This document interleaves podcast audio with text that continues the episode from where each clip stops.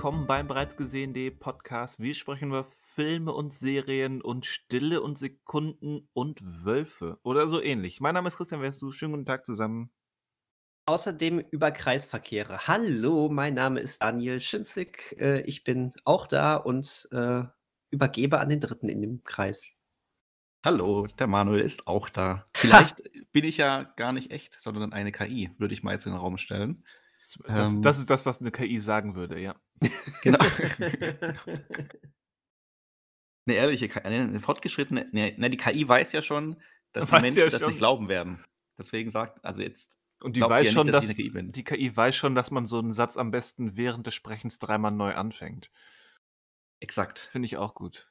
Exakt. Sky, Skynet ist unter uns das ist auch der Grund, warum Manuel manchmal ähm, äh, Michael heißt oder Sören, ähm, weil die, das, das sind noch so kleine KI-Fehler.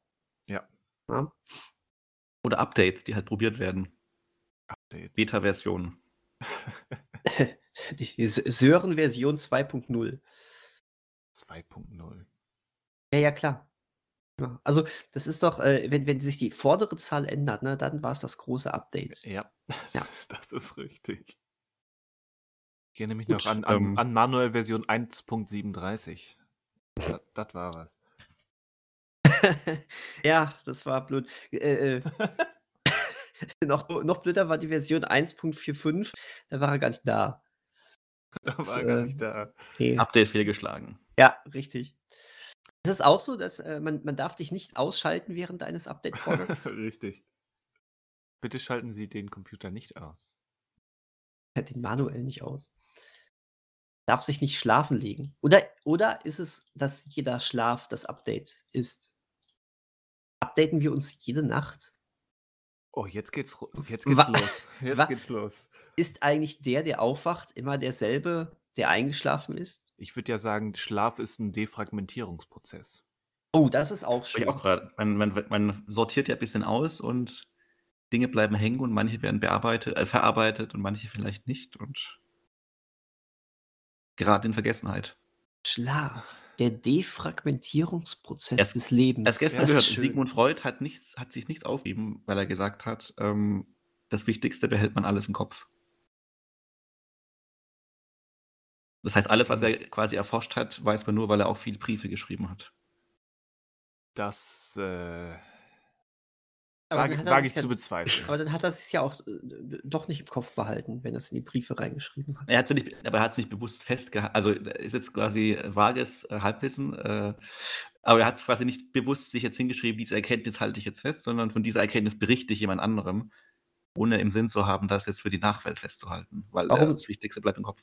Warum sollte naja, das? Seine, The seine These ist, das Wichtigste behält man ja im Kopf. Was wichtig ist, bleibt im Kopf. Warum sollte er sich auch bewusst hinsetzen, wenn er doch das Unbewusste äh, untersucht? Ja. Ja. Ja. Sigi, da hast du richtig gedacht, ne? Das Sigi, na Sigi. Und behältst du das im Kopf? Na Sigi. Apropos im ja. Kopf behalten. Ja. Was ähm, hast du ähm, denn so im Kopf behalten? Ich habe etwas im Kopf behalten, wo viele Leute Kugeln im Kopf behalten haben. Ich hatte nämlich Bock auf einen Lance Reddick-Film, weil der arme Mann ja leider äh, gestorben ist, was äh, mich sehr schockiert hat, diese News in den äh, schon eine Woche her? Boah, ist schon wieder her, ne? Ähm, auf jeden Fall war es sehr schön, ihn nochmal auf der Leinwand zu sehen, denn ich habe mir John Wicks viertes Kapitel angeschaut. Ah. Ja. Und ähm, ähm, es ist, ähm, äh, man glaubt es nicht, äh, ähm, John Wick bleibt sich sehr treu. Ähm, Regie hat nach wie vor Chad Stahelski äh, übernommen. Und ähm, nun, ich sag mal so, wer bisher noch nichts mit John Wick anfangen konnte, der braucht auch in den neuen Film nicht reinzugeben. Ähm, trotz alledem ist alles irgendwie noch mal eine Nummer gr größer, abwechslungsreicher, länger und auch äh, durchaus abgedrehter. Ähm, aber es passt. Ich fand, das Ding war saugeil. Saugeil. ähm, ich, ähm, also wer, wer jetzt noch da rausgeht und äh, sich über irgendwelche ähm, fragwürdigen Sachen bei John Wick unterhält, ähm, der braucht, der, ja, ich glaube, das Thema können wir abhaken. aber äh, es, es, Ich fand ich super. Es geht genau da weiter, wo Teil 3 eigentlich aufgehört hat. Ähm, äh, es ist 'n elendiger Kreislauf auf äh, aus aus, ähm, Rache und Rache nehmen und, ähm, wie kommt jemand wie John Wick eigentlich da raus, der sich da immer weiter reingeballert hat im wahrsten Sinne des Wortes. Und, ähm hier gibt es scheinbar jetzt doch einen kleinen Ausweg und der führt John Wick, ähm, durch mehrere Städte. Übrigens Berlin ist dabei, aber auch ganz besonders Paris. Und Paris, ähm, Ah, Paris. wirst wirst du wirst du, äh, danach mit anderen Augen sehen. Vor allen Dingen den diesen Kreisverkehr in Paris, ähm, in den ähm, der ist ja sowieso schon sehr berühmt und berühmt-berüchtigt. Und, ähm, äh, dass man da reingeht und nie wieder rauskommt äh, reinfährt und nie wieder rauskommt. Und, ähm, äh, John Wick, äh, Kapitel 4, äh, nutzt das für eine sehr, äh, lange ausgedehnte Action-Szene, in dem natürlich auch die Autos, ähm, um die herum gekämpft wird, niemals auf die Idee kommen anzuhalten, weil wir sind bei einem John Wick-Film und da geht's nicht darum, dass da irgendjemand im realen Leben anhalten würde, sondern es geht darum, die Leute möglichst, ähm, offensiv zu killen. Und das macht Spaß, ähm, wie immer. Ähm was soll was soll ich denn anders sagen? Es ist irgendwie John Wick 2 und 3 nur besser in allen Belangen. Ähm, der 1. war ja fast schon noch geerdet, im Gegensatz zu dem, was dann 2 und 3 aufgemacht haben.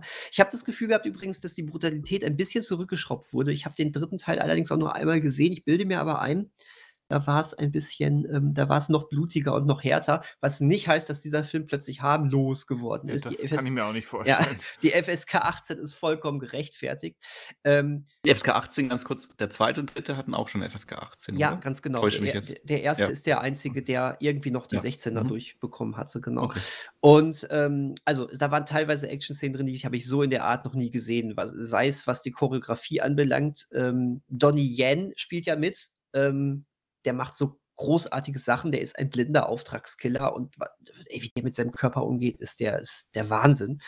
Ähm, ja, ansonsten auch was Kamerabewegung und so was anbelangt, ähm, da gibt's eine längere Plansequenz, die wie in wie in so so 'ner die hat so 'ne Top-Down-Perspektive wie bei einigen Videospielen. Das ist äh, das ist krass, was da wieder choreogra grafiemäßig abgeht. Ähm, Bill Skarsgård ist der Bösewicht, das wusste ich gar nicht. Also, an sagen wir mal Antagonist. Wer wirklich bei böse ist oder nicht böse ist, das ist ja sowieso immer so die Sache bei. Wick.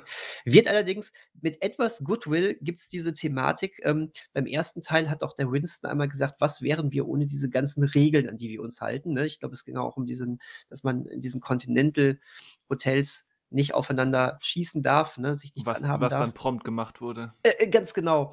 Und, ähm, dieser Film zeigt allerdings zwischen den Zeilen, ja manchmal sogar relativ deutlich, ähm, dass, äh, wie ja, dass wie wahllos diese Regeln dann aber auch von vor allen Dingen von den besonders eleganten und stilvollen, ähm, Auftragskillern dann aber auch gebogen werden und dass das eigentlich alles überhaupt nix mit Ehre zu tun hat, während so ein John Wick, der offensichtlich wahllos drauf rumballert, ähm, äh, allerdings dann wirklich, ähm also, da merkst du, es der, äh, der hat Ehre, wenn's drauf ankommt.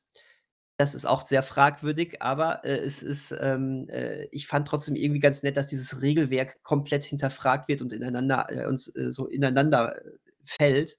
Damit wird 'n bisschen gespielt. Das ist aber auch, glaube ich, das Einzige, was man rausziehen kann. Ansonsten geht rein, habt Spaß, seid beeindruckt. Was ich sehr, sehr geil fand, ähm, das Kino war relativ voll. Es war die Vorpremiere und, ähm, das war wieder so 'n Film, da haben die Leute mitgefiebert, also, so hörbar mitgefiebert. Also, erst mal, es wurde es war es wurde sehr viel geredet, noch bei den Trailern. Dann dachte ich: „Ah, was wird das hier? Scheiße.“ Der Film fing an, es war wirklich fast Totenstille. Die Leute waren, obwohl das Ding ja fast 3 Stunden geht, wirklich extrem konzentriert und dabei. Und dann gab's immer mal wieder diese diese Action-Höhepunkte, die dann besonders brutal oder abgefahren waren, wo dann wirklich gehört hast: „Wow!“ Oder irgendwie so Schmerzensschreie oder sonst irgendetwas oder so. Was geht da ab? An einer an einer an einer Stelle, äh, wurde auch gelacht, weil das wirklich da ging's wirklich sehr in Richtung Stunt-Show. Nur nur an einer? Ähm, also, an einer wurde zumindest so in diesem Sinne, o o äh, das ist jetzt total, ähm also, jetzt fühlen wir uns wirklich an so 'ne Freizeitpark-Stuntshow erinnert. Das hat was mit einer sehr langen Treppe zu tun. Ähm Aber das war aber auch nicht so ein: „Mein Gott, der Film ist scheiße“ Lachen, sondern wirklich so ein: „Oh, was was was wird uns da gezeigt? Hilfe.“ Und das ist geil, dieses wenn du Reaktionen aus dem Publikum hast, und zwar so wohlgesinnte Reaktionen, ne? Du hast richtig gemerkt, die Leute waren wieder sehr angetan. Und ja, ähm wie gesagt, alle Kritikpunkte von John Wick treffen auch auf John Wick 4 wahrscheinlich zu, aber John Wick 4 ist in meinen Augen noch mal 'ne enorme Steigerung, äh, was Action und Abwechslungsreichtum und irgendwo auch schräge Typen und so anbelangt. Ganz große Empfehlung von mir, hat sehr, sehr viel Spaß gemacht. Ja, ich habe jetzt nicht zuletzt durch durch diverse, ähm, sehr positive Reaktionen auf den Film, ähm, ist ist die Wahrscheinlichkeit, dass ich den im Kino doch doch mitnehme, gestiegen. Wie gesagt, ich kann nur nur dazu raten. Mach mal mach mal 'n schnelles Ranking. Wow, wie gesagt, Teil 3, ähm, habe ich jetzt lange, lange nicht mehr gesehen. Ähm, das das ist 'n Problem. Also, ich habe 1 immer ein bisschen über 2 gesehen. Ähm, 3, glaube ich, fand ich besser als 2, hatte aber das Problem, dass ich da tatsächlich, ähm, bei dieser einen Sichtung, die ich hatte, die Action-Szenen in ihrer Länge manchmal etwas ermüdend und repetitiv fand. Mhm. Ähm, und das hatte ich bei Teil 4 auf jeden Fall nicht mehr, so gar nicht mehr, obwohl die Action-Szenen auch wieder extrem lang sind und es extrem viele davon gibt. Aber hier wird wirklich ähm, hier wird echt noch mal mehr auf Abwechslungsreichtum Wert gelegt. Deswegen, ich glaube, ich würde das Ranking machen, obwohl ich die alle Filme gut finde, ne? Das kommt dazu. Ähm, würde ich sagen 1, 4, 3, 2 von oben Mhm. nach unten, wobei ich eventuell 4 sogar über 1 ansiedeln würde. Das ist mir aber noch zu früh, um das zu sagen. Deswegen sehe ich Teil 1 Okay. noch als äh, noch ganz oben. Mhm. Okay. Ja. Okay. Wäre das geklärt. Wäre das geklärt. Genau. Das steht nun so fest. Das kannst du nicht mehr ändern. Ach so, ist das ist das so? Das ist, ähm, wie wie auch die Jahreslisten, ne? Die sind in Stein gemeißelt. In Stein gemeißelt, dass dass wir die postapokalyptische Nachwelt, ähm, finden und als Monument, ähm, versuchen zu entziffern und anbeten. Ach, fuck. Die letzten von Dann uns. dann soll's Die wohl so sein. die letzten von uns, genau. Moment, da klingelt doch irgendwas. Ding, ding, ding. Fast so, als hätten wir was geplant. Aber was mir grade nur einfällt, also genau, äh, das bei Serien wir wollen jetzt über Last of Us kurz sprechen, unser unser Fazit geben. Serien werden selten im Deutschen eingedeutscht oder irgendwie mit Alternativtiteln bestückt. Kann das sein? Oder fällt euch Ja. jetzt 'ne Serie ein, die irgendwie also, so Sitcoms vielleicht früher schon, so was wie „Eine schrecklich nette Familie“, aber heutzutage übernimmt man doch relativ oft den Originaltitel, beziehungsweise es gibt nicht mal 'n Untertitel, also nicht „The Last of Us“, ähm, „Schwein gehabt“ oder so was, sondern, ähm, das ist gehabt. Ist mir grad nur aufgefallen. Also, müssen wir jetzt auch nicht vertiefen. Äh, wir können gerne einsteigen in unser Fazitgespräch über „The Last of Us“. Ich frage mich ich würde jetzt, ähm, ganz pedantisch einmal einmal fragen, gibt's da 'ne Statistik, wie oft das überhaupt noch rein quantitativ, ähm, bei bei Filmen passiert? Irgendwo bestimmt wird das festgehalten, aber es kann auch sein, dass es bei Filmen weniger weniger wird. Das wäre nämlich Aber dann mein mein da dazu ja, äh, Verdacht, dass das generell weniger wird, dass wir generell häufiger den Originaltitel übernehmen. Wenn wir denn mal ein Hm. oder wir wir Deutschen, ja, in Anführungszeichen. Oder wenn wenn die Verantwortlichen in den deutschen, äh, Verleihen oder wer auch immer das zu entscheiden hat, äh, mal Ideen haben für 'n deutschen Titel oder Untertitel, dann kommt natürlich in in 8 von 10 Fällen, ähm, blümeranter Quark raus. Aber gefühlt, ähm, gibt's mittlerweile 'ne starke Tendenz dazu, den Originaltitel zu übernehmen. Wie war das noch mal bei Baymax? Riesiges Robo-Wabuhu. Ja, genau. Das wäre das wäre vielleicht der der einzige, ähm gut, dass du's sagst, der einzige, ähm, Hinweis, wo ich von dieser Statistik 'n bisschen abrücken würde. Ähm, wenn die Filme, ähm, für FSK 0 oder 6 sind, dann Mhm. wird der Titel eingedeutscht. „A Toy Story. Alles hört auf kein Kommando.“ Genau. Aber John Wick wurde auch eingedeutscht.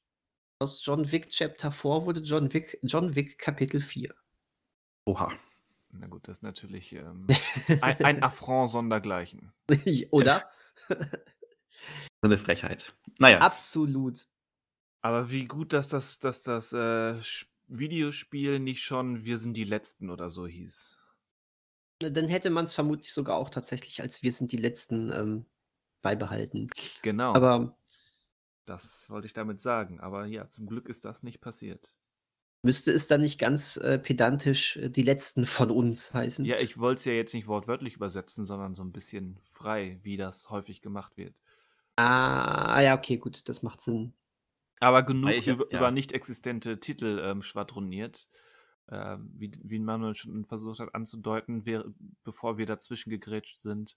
Äh, wir wollen kurz äh, die, die erste Staffel von The Last of Us, der Serienverfilmung des berühmten Videospiels, besprechen. Dann macht mal. Dann machen wir, dann, dann, dann ist raus. Dann ist raus. Dann macht mal. Das waren, ähm, waren es jetzt acht oder neun? Neun, Neun. neun Episoden Neun, aus ja. irgendeinem Grund.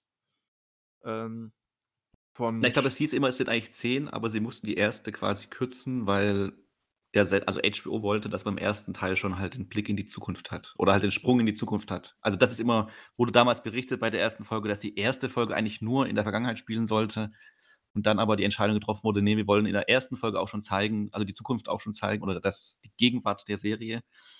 Das ist aber quasi nie, also habe ich nie irgendwie verbürgt gelesen, dass es wirklich der Grund ist, warum es jetzt neun sind anstatt zehn. Mhm. Aber ja.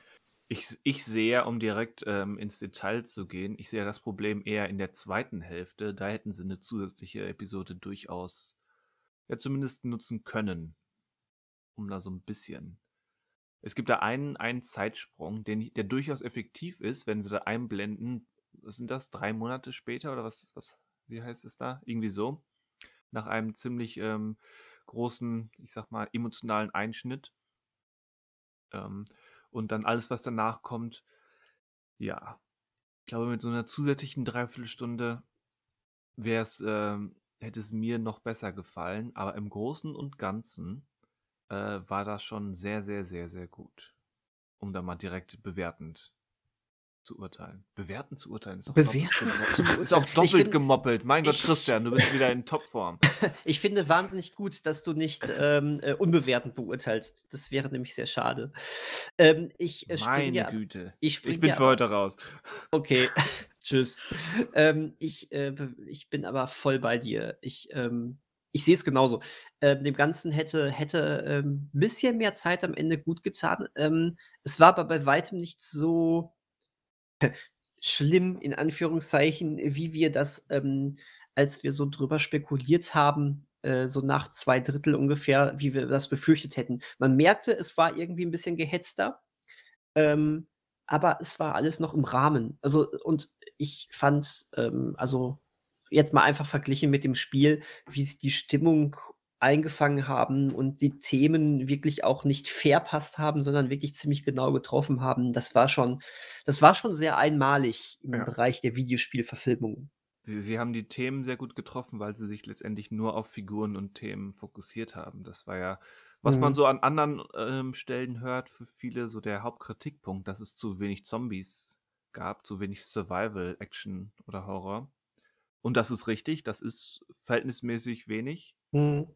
Ähm, aber weil sie eben ähm, den Fokus ganz gezielt und auch, ich würde sagen, ganz gelungen und effektiv darauf gesetzt haben, zu kommunizieren, worum es hier eigentlich geht, um was Überleben eigentlich heißt, ähm, was, was wir zurücklassen, was wir mitnehmen in so einer aus, außergewöhnlichen ähm, Situation, warum, warum es sich lohnt zu überleben, was ähm, Zusammenhalt, was dieses ähm, Konzept Familie oder ähm, Partnerschaft, wie auch immer man es nennen möchte, ähm, eigentlich bedeutet. All das, Mhm. all das ist das eigentliche Interessensgebiet dieser Serie und nicht, boah, das sind Zombies, wie kommen wir von Punkt A nach Punkt B? Ja, ja, ganz genau. Aber ihr Ähm, habt ja beide das Spiel gespielt, oder? Ja. Vor langer Zeit, aber ja. Okay. Weil ich bin ja quasi der Einzige, also dann war ich der Einzige von uns dreien. Äh, ich habe das Spiel äh, nie zu Ende gespielt, also ich hatte es mal angefangen vor längerer Zeit. Hatte es jetzt wieder begonnen ne, zur Serie, aber dann aus Zeitgründen nicht geschafft, quasi parallel weiter zu spielen. Ähm, deswegen war ich also dahingehend so ein bisschen unvoreingenommen. Ähm, Finde aber auch dieses Zombie-Argument, dass es zu wenige Zombies sind. Ähm, oder habt ihr eigentlich ganz gut erklärt schon, äh, worum es eigentlich der Serie geht und ich unterstütze auch eher den Weg der Serie, weil klar, die, also ich glaube, das war die zweite Folge, wo wir dann zum ersten Mal diese Klicker dann hatten in diesem Museum. Ja. Mhm. Das war schon auch eine sehr effektive und sehr spannende Szene an sich, aber ich, also ich habe die jetzt nicht vermisst in den restlichen. Also klar, wenn man das Spiel kennt, dann weiß nicht, ob das Spiel jetzt ähm, zum Ende hin, wenn ihr jetzt meint, okay, die Serie hätte auch noch 45 Minuten mehr vertragen oder eine Folge mehr, ob denn vom Spiel auch viel dann weggelassen wurde, also inhaltlich jetzt nicht nur was die Zombies betrifft. Aber für mich jetzt als jemand, der quasi nur das, die erste, keine Ahnung, das erste Viertel oder, oder erste Fünftel des Spiel kennt, äh, war die Serie in sich einfach eine runde Sache und ähm, fand ich die Zombies jetzt nicht unterrepräsentiert, sondern als Bedrohung waren die schon die ganze Zeit da. Aber ähm, dieser menschliche Aspekt, der halt im Vordergrund steht für die Macher, ähm, war für mich völlig legitim und macht für mich auch die Qualität der Serie aus, weil jetzt gerade, wenn man so eine Folge hatte wie diese Rückblende in der, war das die siebte oder die achte Folge? Ich glaube, die siebte Folge. Die siebte. Genau. Ähm, da ist ja quasi, also die Essenz am Ende von dieser Geschichte oder das Ende der Geschichte ist ja dann wieder dieses Virus.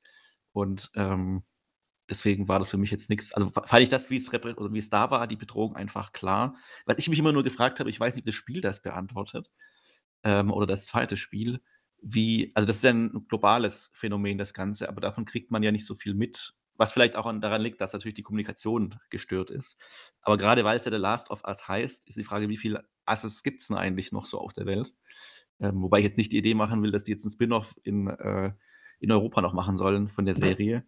Aber das nur, das hat mich, das kam mir nur jetzt gerade noch mal während dem Nachdenken so als Frage auf, ob das eigentlich, ich glaube, die Serie hat es ja nicht so, vielleicht habe ich es nur überhört, aber nicht richtig thematisiert. Ich weiß nicht, ob die Spiele das eigentlich thematisieren. Ich glaube nicht, nein. Mir gerade auch nicht bewusst. Mhm. Vielleicht gibt es irgendwo ähm, so einen so Zeitungsschnipsel, den du finden kannst, wo dann steht ähm, Berichte aus Europa XYZ. Aber ich glaube, mhm. viel mehr ist es zumindest nach meinem so wie ich mich erinnern kann, ähm, zumindest im ersten Spiel nicht. Im okay. zweiten wird dem auch, soweit ich weiß, nichts hinzugefügt. Da geht es thematisch dann auch wieder um eine ganz andere Sache und deswegen, nee. Mhm. Aber das, das, ist es. Es geht thematisch auch in den Spielen eben um anderes. Ne? natürlich, wir leben in der Postapokalypse. Ähm, natürlich wird auch ähm, also wenn, dann eher der Fokus dann gelegt, äh, was es denn mit der Mutation von den Infizierten auf sich hat, äh, weil das ja auch der Punkt ist, der sich dann äh, unterscheidet von anderen äh, Zombie-Sachen. Ähm, aber viel mehr wird es dann auch gar nicht unbedingt beleuchtet. Es geht auch in den Spielen mehr um, ja, die Punkte, die Chris ja schon gesagt hat, um soziale Sachen. Ne? Ich meine, die Spiele einfach, weil das liegt in der in mehr so in der Natur oder in der Mechanik von so einem Spiel. Du hast halt einfach naturgemäß viel mehr Zwischenfälle, sei es mit Zombies oder mit gewalttätigen Menschen, dass du halt ja. halt viel häufiger in, in Überlebenskämpfe geschmissen wirst. Ja, natürlich. Mhm. Aber da, also, ähm, es gibt da so ein paar Sachen und es wurde ja im Vorfeld darüber gesprochen, ähm, dass viele Fans bedauert haben, dass es nicht mehr Sporen sind, also dieser, dieser ähm, Keimherd, der für die Mutationen sorgt, sondern jetzt so, so ähm, Ranken. Ranken, genau. genau. Und äh, das ist schon ein bisschen bedauerlich, aber letztendlich, die, die Serie hat weder das eine noch das andere besonders häufig genutzt, ähm, weil sie eben ganz andere Wege gegangen sind. Ich hatte mich im Vorfeld, es gibt so eine Sequenz, die mir hängen geblieben ist, nicht zuletzt, weil, weil ich da, da gefühlt drei Tage dran gesessen habe. äh, da, wo sie in dieser in dieser, ähm, was ist das, ein College sind, wo, wo Joel angeschossen wird. In der Sequenz ist das. Ähm, ja. Das ist, erstens haben sie das ähm, sowohl im Spiel als auch äh, im Film eins zu eins umgesetzt optisch. Ähm, und da gibt es so eine längere Sequenz, wo du dich erst durch, durch die Klassenräume kämpfst und dann eben in den Keller gehst, der so halb überflutet ist, wenn ich das richtig in Erinnerung habe. Wo du dann wieder auch auf so einen, so einen dicken Brummer triffst von Zombie aber auch mit den Menschen draußen. Und ähm, da ist es eben wirklich ähm, mit diesen Sporen, das war so die intensivste Sporensequenz. Da bist du ähm, gefühlt eine Stunde mit, mit ähm, Gasmaske unterwegs. Mhm. Das gibt es nicht. Und ich hätte tatsächlich, ähm, auch wenn ich, wie gesagt, die Entscheidung ziemlich gut finde, wie, wie sie sich fokussiert haben, ich glaube, so ein, so ein bisschen mehr, so, so ein paar, zwei, so zwei, drei, fünf Minuten Sequenzen, die zumindest ein bisschen in diese Richtung gehen, hätte man gerne noch da, da reinschmeißen können. Einfach nur, um dem, dem bisschen Intensität zu geben. Und das führt dann auch über zu meinem vielleicht Hauptkritikpunkt, dass so der emotionale Höhepunkt, ähm, wenn es, ähm, ich will das nicht zu sehr spoilen, aber wenn's, wenn ähm, Ellie sich da ein, ein direktes Duell mit einem, einem Menschen liefert und rundherum alles in Flammen steht. Mhm. Ähm, das ist oder war zumindest für mich der, der emotionale Höhepunkt der Spiele und ähm, so wie es scheint, würde ich sagen, sehen das die, die, die Macher äh, ähnlich. Also ich finde auch, das ist, soll der emotionale Kern oder ähm, Scheitelpunkt ähm, der, des, der Serie sein. Und äh, einfach naturgemäß, weil es wesentlich schneller geht, ähm, sowohl dieser, dieser Kampf als auch dann, dann die Katharsis danach. Ähm, da hätte die Serie einfach äh, ja, so, so etwas mehr Zeit gehabt, um sowohl das davor als auch danach so ein bisschen atmen zu lassen. Aber das ist äh, Kritik auf hohem Niveau, wie man so schön sagt. Mm, ja, ja. Ähm, gebe ich dir recht. Ähm, ich hatte auch ähm, in der letzten Folge das Gefühl, dass dieser Folge an sich auch noch mal zehn Minuten länger, vielleicht sogar ein bisschen mehr aber 10 Minuten hätten vielleicht schon gereicht, gut getan hätten. Ähm, weil ich, ich, ich fand total schade, ähm, dass, ähm, ja, als die beiden quasi diesen Punkt erreicht haben, waren, ähm, also den, den, die Örtlichkeit erreicht haben, sind äh, Joel und Ellie ja schon dann getrennt. Und dann geht alles so rasend schnell. Und da hätte ich, da hätte ich mir, glaube ich, auch ein bisschen Zeit zum Atmen nochmal gewünscht. Ja. Dass du dich vielleicht noch ein bisschen länger so in so einer falschen Sicherheit wiegst, die du ja sowieso bei dieser Serie immer hinterfragst. Aber so war es irgendwie, ähm, Joel wacht auf und wird fast umgehend mit den Sachen konfrontiert. Das war, ähm, da hätte ich gerne noch so ein bisschen so ein bisschen mehr Boden aufgebaut bekommen, der dir dann unter den Füßen weggerissen wird. Äh, aber sei es drum. Also ich, äh, das, das hat trotz alledem super funktioniert. Und was dann auch wieder kam, fand ich auch wieder sehr cool gefilmt und gemacht. Und ähm, ja, was sagst du denn zum Ende, Manuel? Das würde mich jetzt mal wahnsinnig interessieren, als jemand, ähm, der ja die Spiele nicht kannte und dementsprechend jetzt zum ersten Mal mit diesem Ende konfrontiert wurde, was wirklich sehr nah an dem Spiel ist. Ähm, ähm, genau, also ich wusste gar nichts von dem Ende, also mhm. worauf es hinausläuft oder was auch passieren wird. Ähm, das, deswegen war es natürlich sehr überraschend, äh, wie das verläuft. Ähm, wobei ich mir auch, also ich hatte mir vorab keine Gedanken gemacht, worauf es jetzt oder wie es enden wird. Ich dachte ja, wie gesagt, hatte ich das, glaube ich, mal geschrieben, oder ich dachte eigentlich, dass, ähm, dürfen wir hier spoilern? Oder ist das jetzt auch irgendwie so, reden wir noch so, dass wir nicht spoilern, hm, was ich erst, die erste Staffel betrifft? Ich habe so gerade so halb gemacht, ne? So angedeutet und ich habe es vage gehalten. So, ja. ja, dann, dann haben wir jetzt äh, zwei Minuten Spoiler. Ja, komm, hau raus. Also gar, ich weiß gar nicht, wie ich dachte halt eigentlich, dass äh, Joel gar nicht diese Staffel überlebt. Also dass er am ja. Ende dieser Staffel stirbt. Ähm, beziehungsweise am Ende des ersten Spiels stirbt. Ähm, das weiß ich jetzt nicht, ob das Spiel da anders verfährt wie die Serie. Nein. Äh, was jetzt nicht was ändert, aber ähm, das war quasi so meine Erwartungshaltung, dass dahingehend irgendwas passiert, äh, was jetzt nicht passiert ist. Und ich mochte aber, wie eigentlich jetzt die Serie äh, ja sehr offen eigentlich endet, beziehungsweise auch was die Figuren betrifft, ja mit so einer Art Lüge endet. Und, so eine ähm, Art, aha. Also, also das heißt, mit der Lüge endet. Mit, ja, es, man könnte, es ist ja keine Notlüge oder irgendwas, es ist einfach eine Lüge, genau. Und ich weiß jetzt nicht, wie die Pläne sind für die zweite Staffel, aber es gibt ja, also wie ich weiß, beim zweiten Spiel ja auch eine Art Zeitsprung. Und da bin ich ein bisschen verunsichert, wie das, also dadurch, dass jetzt er noch doch noch hier lebt, ähm, wie das jetzt mit, also wie das im Spiel dann aufgegriffen wird oder dann halt, ähm, was mit ihm passiert, beziehungsweise mit der Situation und dieser in Anführungsstrichen, also, heißt, also mit dieser Lüge einfach, wie die aufgegriffen wird.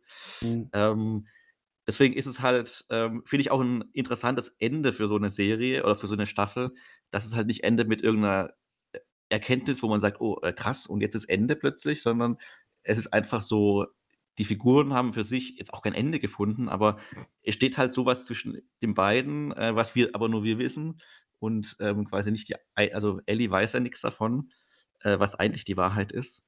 Ähm, das fand ich wieder eigentlich relativ spannend, dass es halt jetzt nicht mit so einem Knall endet. Also klar, es ist, wie gesagt, äh, zwischen den beiden steht jetzt eine Lüge, aber ähm, das fand ich so ein bisschen passend, äh, dass es halt nicht ist, sie steht vor einer Mauer von 1000 Klickern oder sowas sondern, und, und sind lebensbedrohliche Situationen und die Staffel endet, sondern es ist einfach so eine charakterliche oder persönliche Ebene, die da offen gelassen wird und die da jetzt zwischen den beiden steht. Und äh, dadurch jetzt die Spannung ist, wie das jetzt aufgegriffen wird.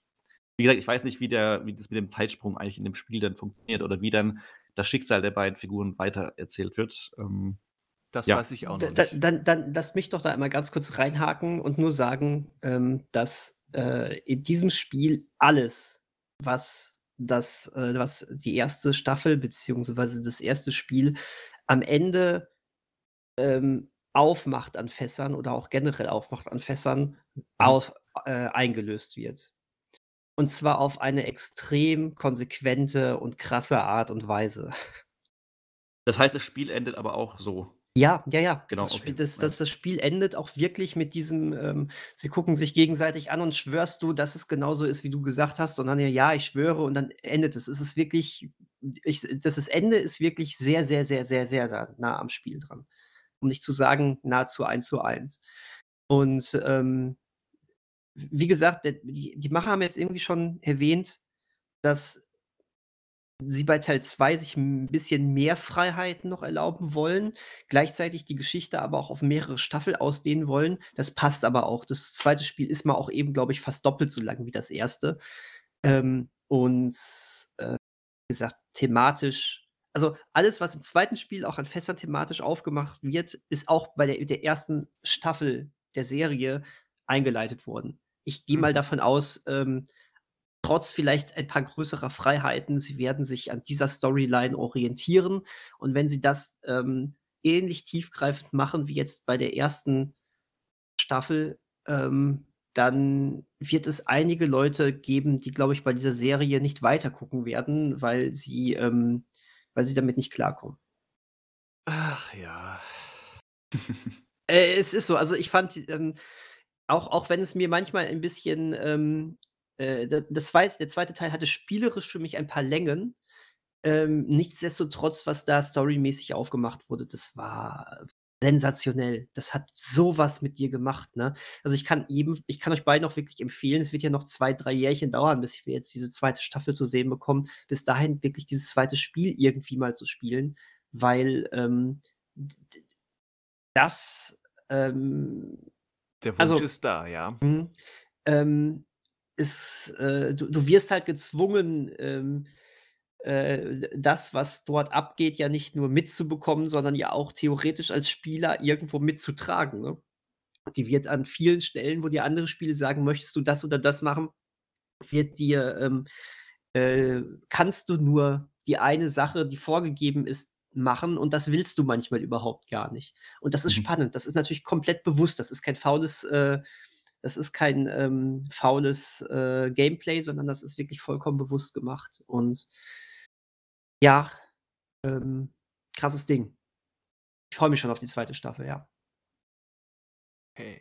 Also, wir sind alle sehr zufrieden, höre ich heraus, oder? Ja. Ja, mhm. das auf jeden Fall, ja. Sind wir. Endlich ja, mal top. einig. End ja, endlich mal. Kommt ja nie vor. Nee. So, und da, um damit jetzt zu brechen, geht's, so. geht's zu den Hausaufgaben. Okay, lasst die Kämpfe beginnen. Die Kämpfe. Aha. Wobei ich, also ich würde mal die These in den Raum stellen, dass wir bei den drei Sachen fast schon, also ich glaube nicht, dass wir komplett unterschiedliche Meinungen haben. Na, aber das, mal gucken. Das werden wir sehen. Mal gucken. Ja. Das werden wir sehen. Wer fängt denn an? Würfeln wir? Weil Immer der, der fragt. Na gut, okay. Ich habe euch ähm, als Hausaufgabe. Film von allen Ja, ja, so ist es. War ja auch so ein Apple TV-Kack. So.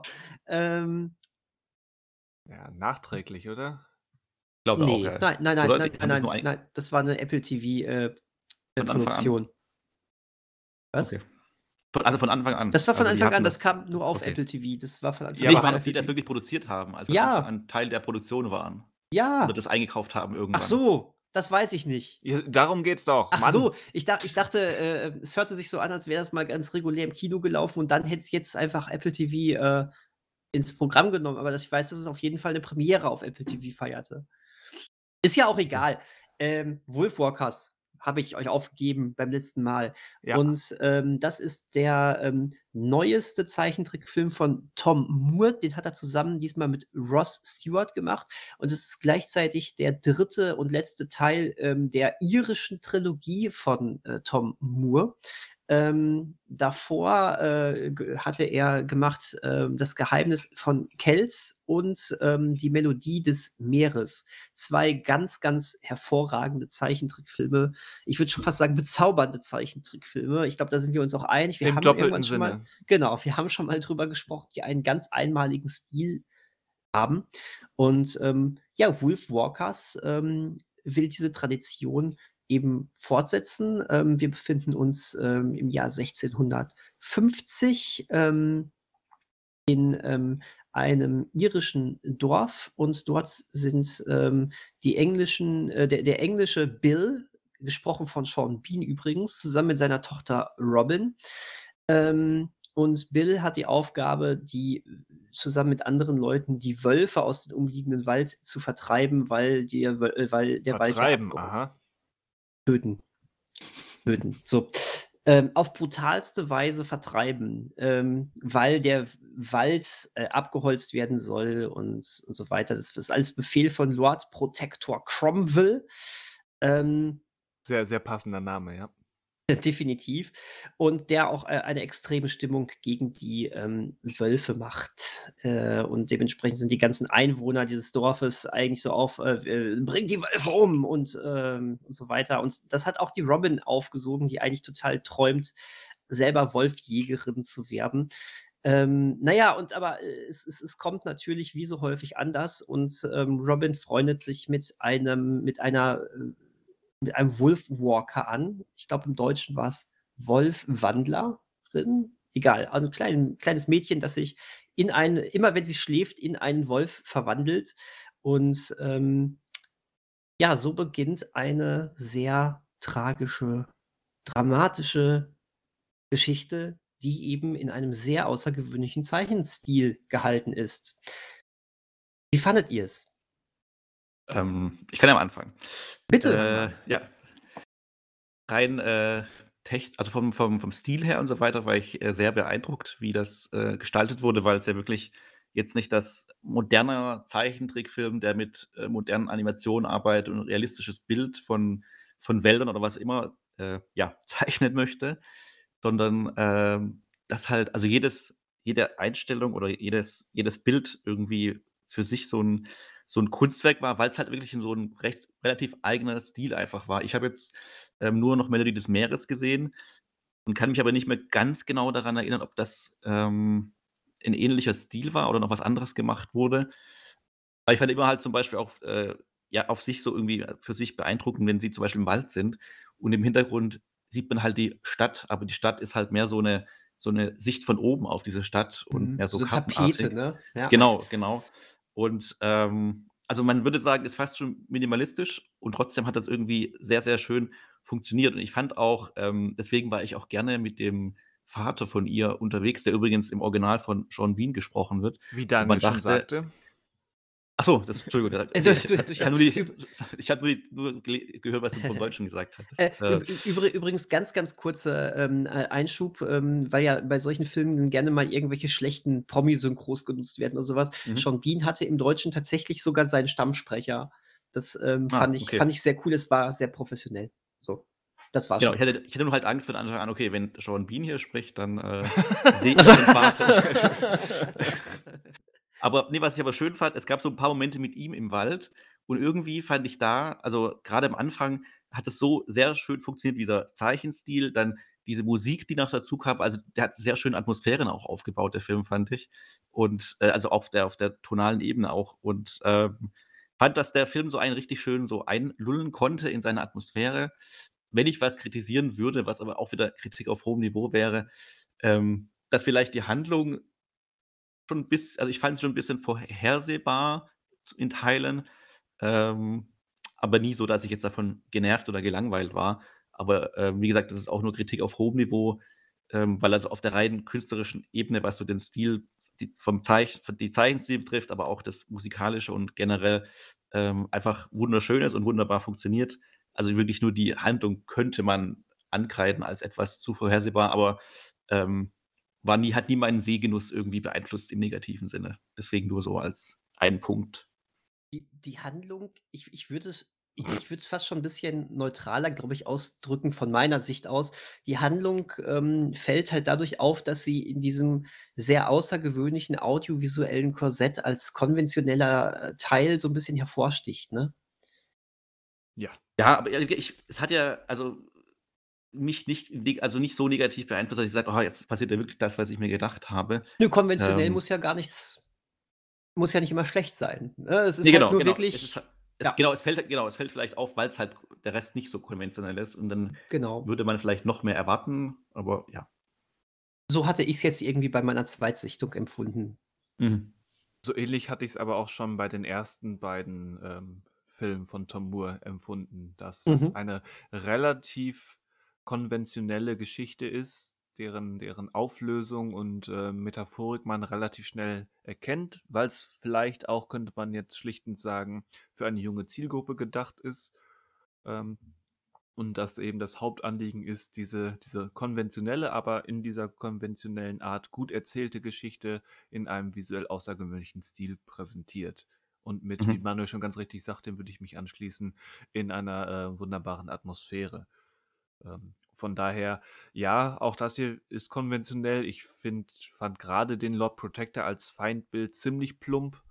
Und ähm, das, die ganze Auflösung, das dann, wir spoilen, oder wie ist das? Wir spoilen, ja, ja. Wie, wie mhm. üblich hm. bei den Hausaufgaben. Mhm. Mal davon ab, dass aber jeder, der jetzt gespoilt wird, diesen Film trotzdem noch vollumfänglich genießen kann. Genau, weil bis, bis, bis auf vielleicht die, die, die die überlebt schon Bean-Frage.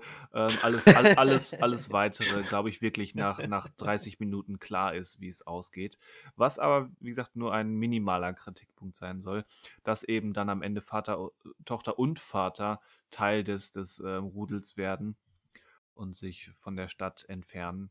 Ähm, ja, das ist, das ist alles ähm, atmosphärisch dicht erzählt und nur weil es konventionell ist, heißt es nicht, dass es nicht irgendwie funktioniert. Auch wenn ich mir so ein bisschen mehr, gerade weil es eben diese politische Ebene hat mit, ähm, mit der englischen Besatzung von Irland. Ähm, trotzdem im Großen und Ganzen war das sehr, sehr sch schön und ähm, ziemlich, ziemlich gut. Wobei gerade diese politische Besatzung von, von Irland, die konntest du ganz schnell übersehen, wenn du da nicht drin bist in dem Thema. Ich, ähm, Konntest du? Weil das ist ja schon ganz aktiv wird das kommuniziert. Also Ja, ja, gut. Ähm, aber ja, das irgendwie Weil du läuft bist, das in, du bist in Irland und überall Mhm. hängen englische Flaggen rum. Ähm, Robin, gut, wird, Robin wird am Anfang von den Straßenkindern, also äh, guck mal, du doofe Engländerin, de, de, de, und so weiter. Ja, gut, Ähm, okay, der, der okay, Lord okay. Protector ist quasi Sinnbild für England. Ja gut, ich habe nichts ich habe gesagt. Ich ich ich gehe ich nehme es zurück. Ähm, ich habe, äh, Geheimnis von Kells, ähm, leider nur einmal gesehen und das ist schon wie relativ lange her. Ich bilde mir ein, der war ein bisschen, ähm äh, da war diese diese so eine so 'ne nein, nicht politische, aber so eine geschichtliche Ebene etwas mehr drin als bei den beiden anderen. Kann das sein oder, Ja, ähm, da verkläre ich das jetzt gerade ein je, bisschen? je nachdem, wie du, was du jetzt meinst mit geschichtlicher Ebene. Also historisch-geschichtlich oder geschichtlich im Sinne von eine Narrative? Historisch. Historisch. Dann, dann logisch, aber das ist ja hier auch. Secret of Kells basiert eben auch auf dem Buch von Kells, wie es diese Geschichte zumindest visuell auch tut. Ähm, Mhm. Deswegen, ich würde auch sagen, die beiden sind sich noch ähnlicher als Melodie des Meeres.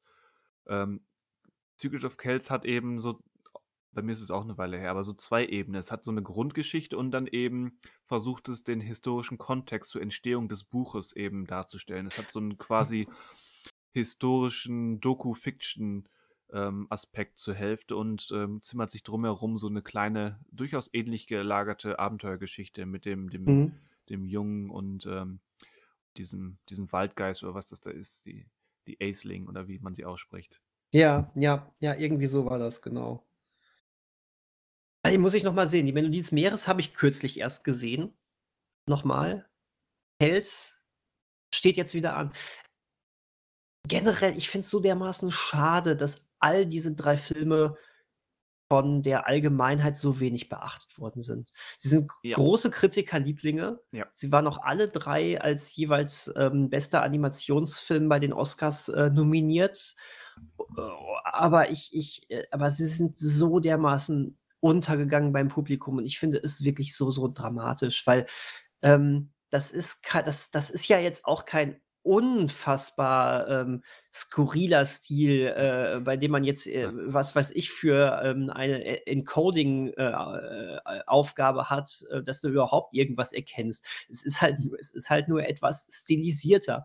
Aber es kann doch nicht sein, dass das schon zu krass ist. Also, oder, oder stehen wir jetzt nur noch auf glatt gebügelte CGI-Sachen? Nichts gegen glatt gebügelte CGI-Sachen, aber äh, es kann ja nicht sein, dass das das Einzige ist, was mittlerweile angenommen wird. Also ich glaube, junges Publikum würde das gar nicht so hinterfragen. Also Aber die Eltern gehen ja offensichtlich dann trotzdem nicht Genau, damit das glaub- rein. am Ende sind es vielleicht die Eltern, die das vielleicht zu kritisch sehen oder nicht äh, sich genau mit, mit mehr beschäftigen, aber ich glaube, Ja, die die haben, Kinder wäre das egal. Also die würden Ja. damit zurechtfinden. Also Auf die jeden würden Fall. das. Ich würde auch sagen, das sind die Eltern, die halt Angst haben, oh, was, wenn das kein, das kann ich nicht einschätzen, was, wenn der Film irgendwas äh, innehält, äh, was ich meinem Kind im Anschluss erzählen will. Ich will ja eigentlich nur, dass Mhm. das Kind für, für anderthalb Stunden abgelenkt ist. Von daher, okay, DreamWorks, Illumination, Disney, Pixar, damit komme ich klar. Da weiß ich ungefähr, was ich, was ich bekomme, wenn es nicht gerade menstruierende Panda-Bären sind, weil das ist ja auch, oh, schle oh, oh, oh, schlecht, schlecht, schlecht. Untergang des Abendlandes. Genau, aber ansonsten komme ich damit klar als, als konservatives Elternteil und äh, dann, was der Bauer nicht, nicht kennt, frisst er nicht. So nach dem Mhm. Motto. Hm. Und dann bleibt eben ein Secret of Kells, ein Melodie des Meeres oder ein Wolfwalkers äh, links liegen. Sollte Wo- irgendjemand. Wobei bei diesem Film, ähm, das muss ich jetzt einmal sagen, das Ja. ist, ähm, auch bedauerlich ist, ähm, dass es eben Apple ist. Und ähm, ja. Apple Mhm. ist eben noch nicht der Alle-Welt-Streaming-Dienst, wie es Netflix oder Prime sind. Das ist nicht so. Deswegen verbaut man sich damit nochmal, ähm, auch wenn es dauerhaft auf dem Streaming-Anbieter ist, ähm, die Möglichkeiten, das noch mehr unter, unters Volk zu bringen. Ja, es ist jetzt aber natürlich wieder die Frage nach dem, was, was war zuerst da? Vielleicht wäre der Film ohne Apple so gar nicht entstanden, ne? Aber das weiß ich jetzt nicht. Jetzt äh, haben wir vorhin die, schon gesagt. Die anderen beiden wurden auch ohne Apple gedreht. Also. Richtig. Und es ging trotzdem nicht mehr Leute rein. Es haben trotzdem nicht mehr Leute gesehen. Es ist trotzdem genauso das, ein Geheim. Das, müsst, das müsste man jetzt erstmal. ja, gut, aber dass es keine Hits geworden sind, Nein, das, das wissen Hits- wir. Hits Ja, jeden- nicht. Jeden, den du fragst, oh, kennst du den? Hä? Noch nie von gehört.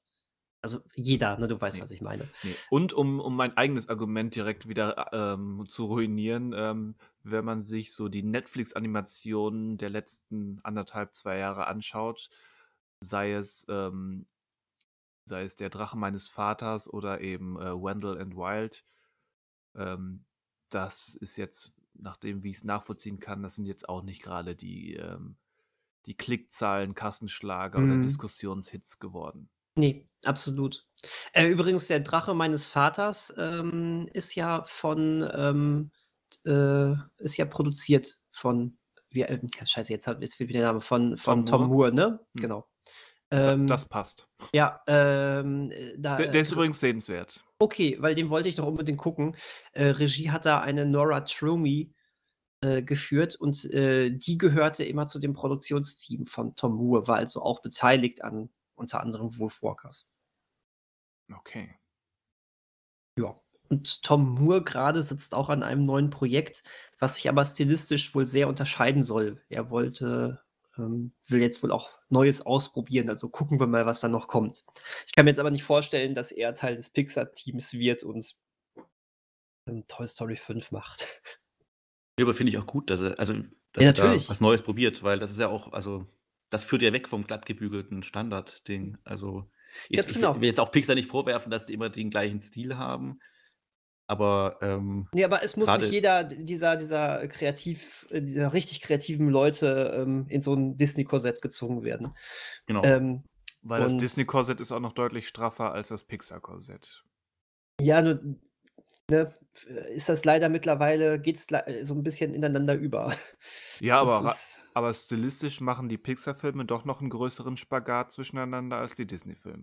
das ist richtig. Was nichts zur Qualität sagt, weil ich glaube, auf die letzten fünf bis zehn Jahre runtergebrochen, ich glaube, im Großen und Ganzen finde ich da die Disney-Filme fast sogar besser als die Pixar-Filme. Aber das müsste ich jetzt vielleicht nochmal mit mir selbst verifizieren.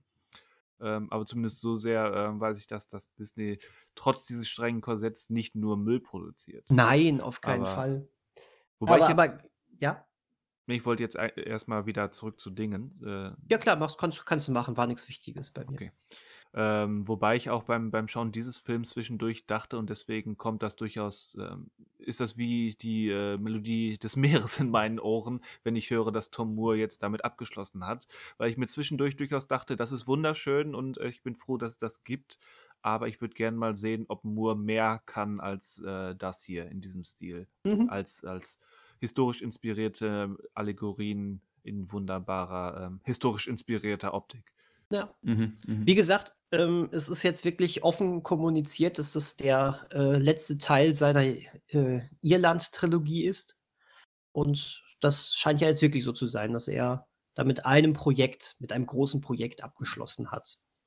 Jetzt kommt Neues.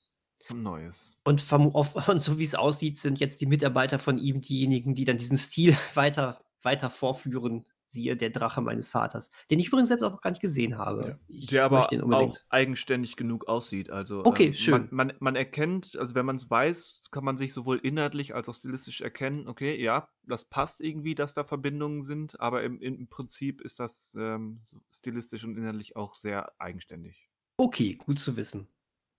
Aber es steht groß auf meiner Liste und deswegen freue ich Bei mir mich. ebenso, ja.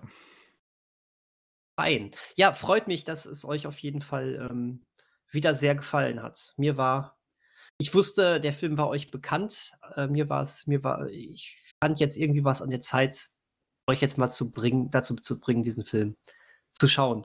Und ich brauche, ich wollte ihn auch unbedingt noch mal auffrischen und hatte jetzt einen guten Grund dazu. Ja. Ähm, Aber gut, weil gerade habe ich jetzt auch noch ein Abo laufen bei Apple TV Plus, weil ich weiß noch damals, als der erste Trailer erschienen ist und ich glaube, da stand schon fest, dass der bei Apple landet, dachte ich schon, ja, den, den werde ich nie sehen, den Film. und äh, genau, deswegen war es ganz gut, jetzt in der Zeit, wo ich ohnehin ein Abonnement am Laufen habe, nochmal darauf hingewiesen zu werden. Ein bisschen, ein bisschen hast du ja, glaube ich, noch das Abo, weil äh, du guckst, Ja, glaube ich, genau. auch, äh, auch ähm, Ted Lasso äh, relativ aktuell, ne? Genau, ich glaube auch bis Mai oder Juni sogar läuft es aktuell noch, das Abo, das ich jetzt habe. Ja, perfekt, perfekt. Also nicht perfekt, weil ich irgendwas plane, sondern einfach, weil ich. Äh, Ja, ja. Nein, nein, nein, nein, tatsächlich nicht. Äh, diesen Monat zumindest nicht. Aber ich, ähm, ich habe zurzeit sehr viel Spaß auf Apple. Das ist, das ist die Sache. Durch die Serie, die ich letztes Mal ja auch schon vorgestellt habe, dieses Hello Tomorrow, jetzt ist da noch mit Extrapolations so eine Klima, äh, ähm, äh, äh, Klima, äh, Serie? Krise, Klimakrisen, äh, äh, Science-Fiction-Serie erschienen. Ähm, das, da- das ist alles, alles schon sehr hochwertig, muss man sagen. Das ähm, gefällt mir. Die haben nicht viel, aber das, was sie haben, ist, ähm, hat immer Hand und Fuß. Ähm, ja, übrigens, äh, ich möchte noch mal stilist, äh, nur ganz kurz noch stilistisch zu Wolfwalkers sagen, dass mir sehr, sehr gefallen hat, wenn ähm, ähm, die Sicht äh, der Wölfe äh, oder der äh, Wolfwandler gezeigt worden ist und Ja. das alles noch in so einem Skizzenformat auf einmal so aussah. Alles nicht so richtig gezeichnet. Du siehst äh, äh, nicht, nicht ähm, bunt gezeichnet, meine ich.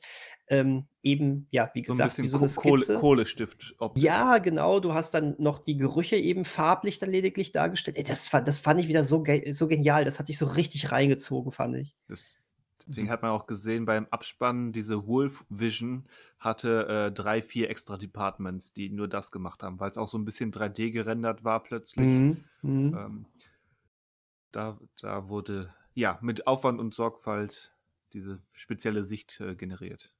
Ja, absolut. Ja, also ähm, von mir bleibt es auch nach der Zweitsichtung bei einer großen Empfehlung. Also Leute, guckt den, würde ich sagen. Und hörte sich jetzt ja auch nicht so negativ an, was meine, äh, was meine Kollegen hier gesagt haben. Nicht so negativ. Ich hatte gerade noch mal nachgeschaut, also Apple hat sich wohl im September 2018 schon die, äh, Rechte daran gesichert an dem Film, wobei ich jetzt nicht weiß, ob der Film zu dem Zeitpunkt dann schon in seinen finalen Zügen war und durch die Pandemie so ein bisschen noch mal ausgebremst wurde dann. Aber zumindest haben sie ihn nicht kurzfristig quasi eingekauft, sondern schon zwei Jahre vor Erscheinen. Und er lief aber in manchen Ländern auch im Kino und wurde auch, äh, auf Blu-ray veröffentlicht, also zum Beispiel in Amerika und in England. Ja, nur hier wieder mal nicht. Das ist doch 'ne Scheiße. Natürlich nicht. Das ist doch 'ne Scheiße. Wie so oft. Ja. Aber egal. Shit happens. Shit happens. Ja. Äh, Ba Banshees of, ähm, Inisherin hat bisher auch noch kein deutsches, äh, Blu-ray keinen deutschen Blu-ray, äh, Ja, angedacht. After Sun auch noch nicht. Ähm, ich ich warte auch bis heute noch auf, ähm auf French Dispatch. Und das sind ja alles Filme, das ist meine Fresse, das wird sich doch lohnen. Ja. Aber na ja, gut. Na ja. Äh, Na ja, zurück zu den anderes Thema. Hausaufgaben. Genau. Und ich glaube, wenn ich das so sagen darf, ich glaube, es gibt einen einen der beiden verbliebenen Filme, der ist prädestiniert dazu, der Zweite in dieser Runde zu sein. Deswegen drängle ich mich mal vor und sage, es geht um den Film Seconds. Ha! Ja, äh, Ha! Ja. Ah, ist der Groschen gefallen. Ähm, alias im Deutschen äh, Der Mann, der zweimal lebte. Ein äh, ja, Science-Fiction-Mystery-Thriller von 1966 von John Frankenheimer mit ähm, dem großartigen Rock Hudson in der Hauptrolle. Basiert auf einem Roman, der äh, zwei Jahre vorher erschien. Es geht um äh, den durchaus besser verdienenden Bankangestellten Arthur Hamilton, der ähm, ja schon ein bisschen höheren Alters ist, aber mit seinem Leben unzufrieden ist ähm, und so ein bisschen versucht oder hofft, aus dieser Misere rauszukommen, aus diesem Alltagstrott, aus diesem, was habe ich eigentlich mit meinem Leben wirklich erreicht, Trott. Und dann irgendwann ruft sein eigentlich totgeglaubter Freund äh, Charlie an und führt ihn heran an die, ähm, ich will nicht sagen Machenschaften, aber doch nennen wir es Machenschaften der namenlosen Firma, die ihn, äh, die Arthur anbieten, ähm, sein Leben quasi neu zu starten durch ähm, einen inszenierten Tod und, ähm, und einer Schönheitsoperation bekommt er ein neues Leben verpasst als äh, 30 Jahre jüngerer ähm, Tony Wilson. Ähm, er ist jetzt plötzlich ähm, Maler oder Künstler und lebt irgendwo äh, in einem Strandhaus in Kalifornien und stellt schnell fest, hm, vielleicht ist diese dieses neue Le tolle neue Leben äh, doch nicht so toll, wie ich mir erwünscht hatte. Und dann muss er eben mit dieser Misere klarkommen, versucht so ein bisschen die Fühler an sein altes Leben auszustrecken, gerät an eine ähm, junge Frau namens Nora, die auch in dieser Strand, ähm, nennen wir es mal Kommune, lebt und irgendwann kommt natürlich wieder der Einfluss der Firma hinzu. Ähm, auf die Details gehen wir sicherlich gleich noch ein. Wie gesagt, ähm, der Mann, der zweimal lebte, Mystery Science Fiction, sehr, sehr einflussreich, sehr, sehr ähm, ausdrucksstark in, in Schwarz-Weiß gedreht mit einem legendären ähm, Intro des, des großartigen Soul Bass. Ähm, ja, das so die, die groben Abstimmungen oder ähm, Rand, Randinformationen. Ähm, deswegen die obligatorische Frage, was kanntet ihr vorab von dem Film? Kan kennt ihr die Beteiligten und wie hat euch das gefallen? Manuel. Also ich kannte den äh, Titel vor dem Film, Seconds. Also ich hatte den schon länger auf, ähm, auf der Liste quasi oder im Hinterkopf mal anzuschauen, ohne aber auch genau zu wissen, äh, um was es eigentlich geht. Ähm, einfach nur gehört, dass der relativ gut sein soll. Und äh, bei den Beteiligten, also bei John Frankenheim muss ich zugeben, den hatte ich so nicht falsch abgespeichert, aber schon sehr einseitig. Also ich kannte auch wirklich nur seine wirklich letzten Sachen, sowas wie Ronin oder Wild Christmas. Okay. Reindeer Games im Original heißt der, glaube ich. Ja. Ähm, habe ihm fälschlicherweise den ersten French Connection ähm, zugeordnet. Dabei hat er ja nur den zweiten gemacht. Ja. Und also hatte den und äh, quasi seinen Formel 1-Film kenne ich auch noch Grand Prix und hatte den so ein bisschen als ähm, so ein Action-Regisseur oder Actionfilm-Regisseur abgestempelt oder halt zugeordnet.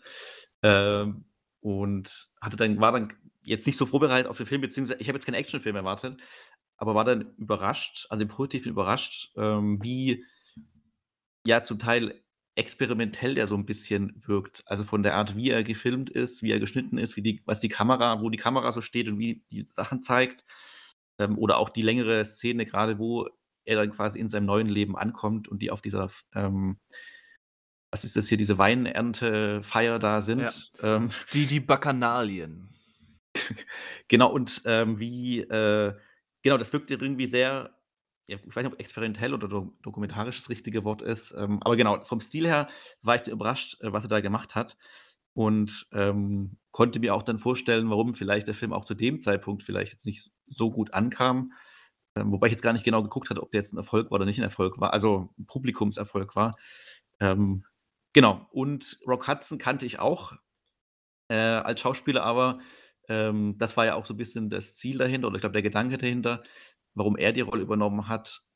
Kannte ihn halt so als lockeren Rom-Com-Darsteller. Und deswegen war das auch eine interessante quasi Wahl, ihn zu nehmen, oder aus meiner Sicht zumindest, weil mehr kannte ich nicht von ihm in so einer Rolle, die ja quasi losgelöst ist von Humor eigentlich. Und ähm, dann trotzdem man sieht, was er so, äh, was er so kann. Und ähm, genau, insgesamt, weil ich ja auch mich dann noch nicht weiter informiert hatte über die Handlung, war ich dann äh, auch sehr gebannt dran an dem Film. Und ähm, ja gut, das heißt, ich hatte eine gute Zeit mit dem Film, aber ähm, doch mochte den auch aufgrund ganz, ganz verschiedener Dinge, die ich jetzt auch schon aufgezählt hatte, die, äh, die ich nicht so erwartet hatte. Also alles, was quasi nicht so konventionell war, wie ich das vielleicht vorher zugeordnet hätte. Ja. Ja, toll. Was soll ich denn jetzt noch sagen? da, da, da, danke, Manuel. Äh, nee, ich, ähm, ich, ich würde auch sehr gerne dann nochmal äh, weiter auf den Stil eingehen, der mich nämlich auch sehr überrascht hat. Ich wusste übrigens gar nichts von dem Film. Ähm, John Frankenheimer kannte ich jetzt auch wie Manuel, vor allen Dingen durch äh, seine Action-Regiearbeiten. Ähm, Ronan ist für mich ähm, da ganz oben im Gedächtnis noch dabei, weil ich diesen Film auch sehr mag. Ähm, und ähm, ja, ich wusste, wie gesagt, ansonsten überhaupt gar nichts, lediglich, dass es so einen leichten Science-Fiction-Einschlag haben soll.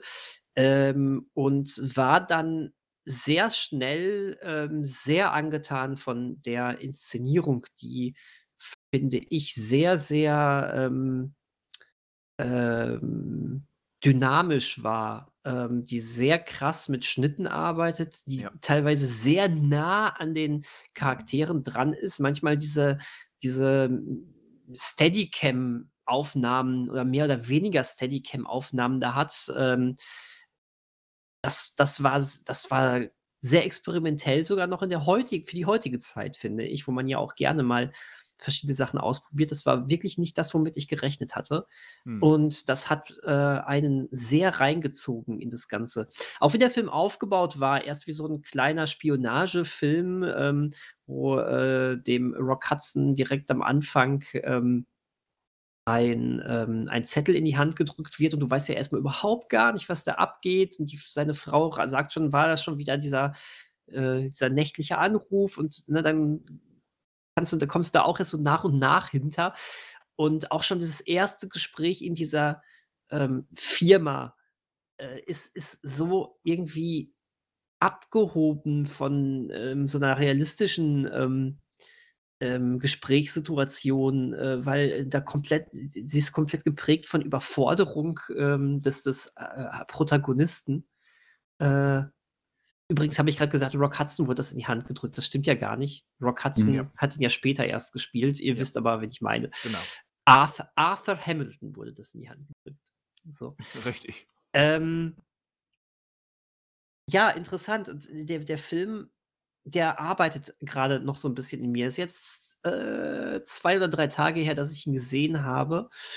Ähm, aber ich, ich glaube, der braucht sogar noch so ein bisschen, ähm, weil er natürlich mit seiner Thematik des, ähm, hier guck mal, du kannst noch mal komplett von vorne anfangen, aber wir haben dir auch irgendwie trotzdem schon alles irgendwie zurechtgelegt.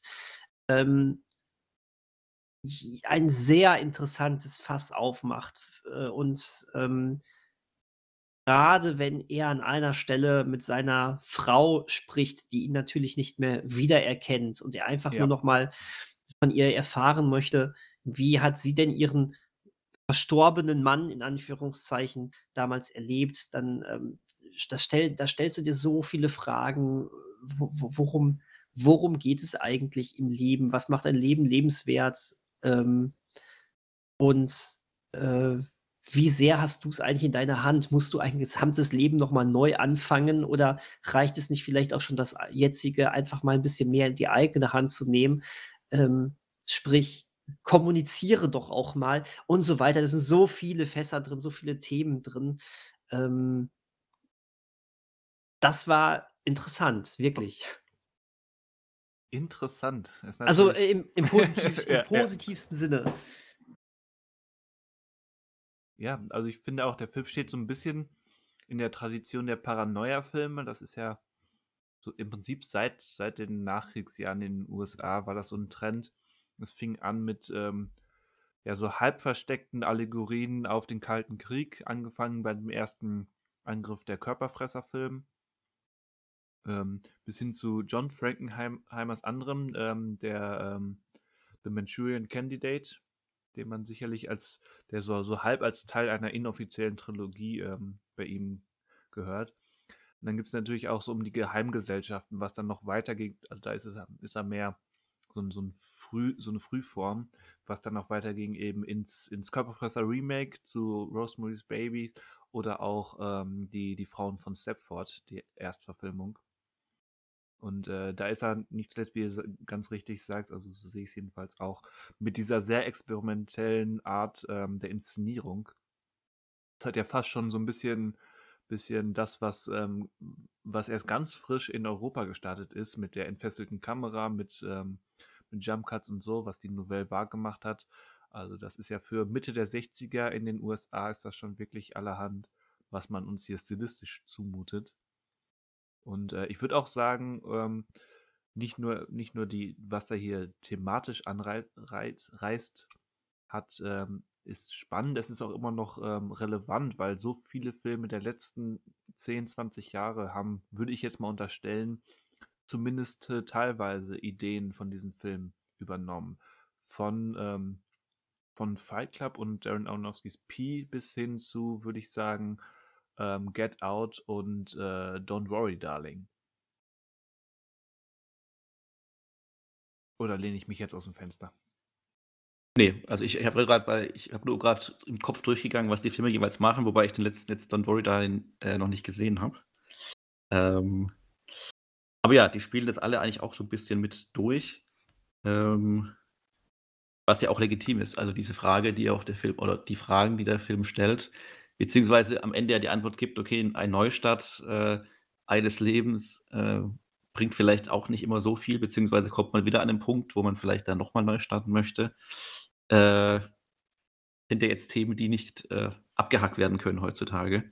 Nee. Und ähm, was der Film aber, finde ich, dann nicht so, also ich finde es eigentlich interessant, ähm, dass der Film manche Sachen jetzt nicht, nicht immer auch so direkt, ja, nicht direkt ausspricht oder so deutlich macht, sondern äh, einfach Dinge auch zeigt oder Szenen durchlaufen lässt und man dann selber erst so merkt, was hier eigentlich passiert. Also am Anfang äh, des Films, weil ich ja auch mich gar nicht damit beschäftigt hatte, um was es in dem Film geht, wusste ich ja auch noch nicht oder weiß man ja auch noch nicht als Zuschauer direkt, worauf das Ganze jetzt hinausläuft. Also was jetzt Arthur eigentlich da äh, mit sich machen lässt oder was das für Folgen hat. Das wird ja erst dann im Gespräch so ein bisschen deutlicher und klarer und ähm, Deswegen, weil der Film halt auch, auch wenn er diesen Science-Fiction-Aspekt hat, aber das halt jetzt nicht so ausgestellt wird am Anfang, sondern es beginnt halt wie ein normal, also Anführungsstriche normaler Film einfach und der dann so in diese Sache reintrifft. Also der wird ja auch nicht verortet irgendwie, es spielt jetzt in einer fernen Zukunft oder sowas, sondern das ist einfach äh, normaler Alltag und da gibt es halt diese, Richtig, diese Möglichkeit. Ist halt so. Die gibt es Genau, halt. genau. Und ähm, das macht es aber irgendwie auch noch mal ein bisschen greifbarer. Also man hinterfragt quasi gar nicht dieses Vorgehen oder diese Technik dahinter, sondern äh, kann sich darauf einlassen, auf dieses quasi auf dieses Gedankenexperiment, was dann halt hier durchgespielt wird. Ja. Und es ist natürlich auch immer aktuell, weil es so, so, ja, man, ich will es jetzt nicht eigentlich nicht zu sehr auf, auf die USA fokussieren, aber es ist nun mal Mhm. ein amerikanischer Film und diese Idee des, des American Dreams ist ja schon irgendwie, es wird, glaube ich, auch ein paar Mal ähm, wortwörtlich genannt, wenn er dann am, am Schluss, äh, wenn er quasi das, den, das nochmal von, nochmal, nochmal von vorne versuchen will und seinen, ähm, seinen Kumpel Charlie trifft, glaube ich, nennt er das selbst so, wenn er dann auch so ein bisschen den Erkenntnisgewinn hat, ich habe mein Leben nur mit Stuff, nur mit Dingen vergeudet, ich will es diesmal anders machen. Mhm. Ähm, aber gleichzeitig kommuniziert der Film auch, wie du schon ganz richtig sagst, eben ohne es pl ganz plakativ in den Vordergrund zu stellen, eben auch, ähm, wie, ähm, wie unmöglich dieses, dieses abstrakte Ideal des, des ähm, amerikanischen Traums eigentlich ist. Und ähm, vielleicht ähm, auch, dass das Ganze eben nur einer gewissen Art von Klientel überhaupt möglich ist.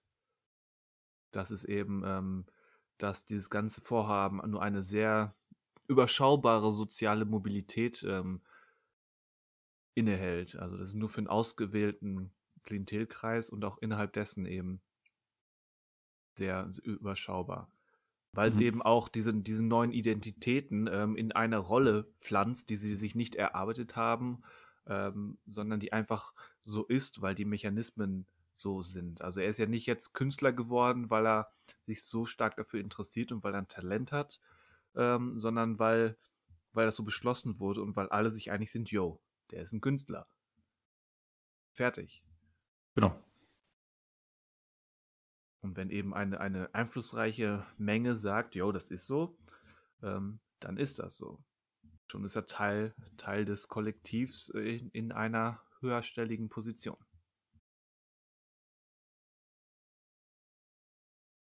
Wobei, ich weiß nicht, ob es also richtig verstanden hatte, äh, ich verstanden habe. Ähm, er wird ja im Grunde dann so ein bisschen erpresst, um das Ganze auch zu machen. Also diesen, diesen Wandel oder diese Umwandlung. Ja. Äh, wo man sich auch fragen muss, okay, wollen die ihn zu seinem Glück zwingen, beziehungsweise ähm, die wissen halt, okay, er kann es sich halt leisten und deswegen bringen sie halt ihn in die Situation, dass er auch das Ganze mit sich, mit sich äh, machen lässt. Ähm, also er ist am Ende, oder das heißt, am Anfang entscheidet er sich ja nicht final dafür, sondern er wird ja dann quasi dazu Genau. also gezwungen, das er, zu machen. Also er Ja. wird, er wird geködert quasi, weil er Ja. ein tatsächliches Anliegen hat und dafür empfänglich ist. Aber dann zur Durchführung wird er ganz richtig ähm, ja, genötigt und erpresst. Das ist schon richtig. Das könnte man jetzt auch vielseitig interpretieren über irgendwelche Nepper, Schlepper, Bauernfänger, kapitalistische Ab ähm, Ausbeutungsmethoden oder dergleichen. Wobei das ja nochmal aufgegriffen wird am Ende oder gegen Ende, Genau. wenn er dann quasi nochmal starten will oder noch was Neues möchte, dann ihm ja klar gemacht wird, also er kann das ja nur machen, wenn er halt noch einen weiteren, also neuen Kunden vermittelt, also quasi Ja. äh, eine Freundschaftsprämie braucht er halt dafür. Richtig. Und äh, nur so funktioniert es halt. Aber wasch- also am Ende geht es im Unternehmen darum, halt äh, Leute zu finden, die sich halt leisten können und die packen sie halt dann zu, sobald sie irgendwie leichtes Interesse bekunden. Und Ja. Deswegen für die ist es wahrscheinlich gar nicht, also denen geht es gar nicht eigentlich darum, denen was Neues zu bieten, sondern am Ende Geld zu verdienen und Genau. dafür Leute zu finden, die dafür empfänglich sind. Da gibt es bestimmt genug und dann müssen es halt die, die empfänglich sind, halt auch leisten können und dann fällt halt die, das Klientel eher äh, relativ einseitig aus oder kommt halt aus einem bestimmten Milieu einfach, die das Genau. Geld dafür haben und eben dafür offen sind. Also ich, das wäre jetzt meine Interpretation, lässt vielleicht tief blicken, aber ist mir egal. Äh, die Firma macht das definitiv nicht, weil sie wirklich ähm, an diese Idee glauben. Nö, das denke ich auch. Nee, das stimmt. Ja, ja. Nee, das auf jeden Fall nicht. Nee. Die haben eine Technik und ein System und damit lässt sich Geld verdienen. Ja, genau. Diese, das Seconds-Prinzip, um, um das erneut reinzubringen, auch wenn das wahrscheinlich keiner nachrecherchiert hat, das ist, das ist halt wie NFTs. ich ich komme davon nicht ab. Im Grunde ist es ja bei allen Unternehmen heutzutage so. Also mir fällt jetzt nicht das, das Beispiel ein. Am Ende wollen die halt Geld haben.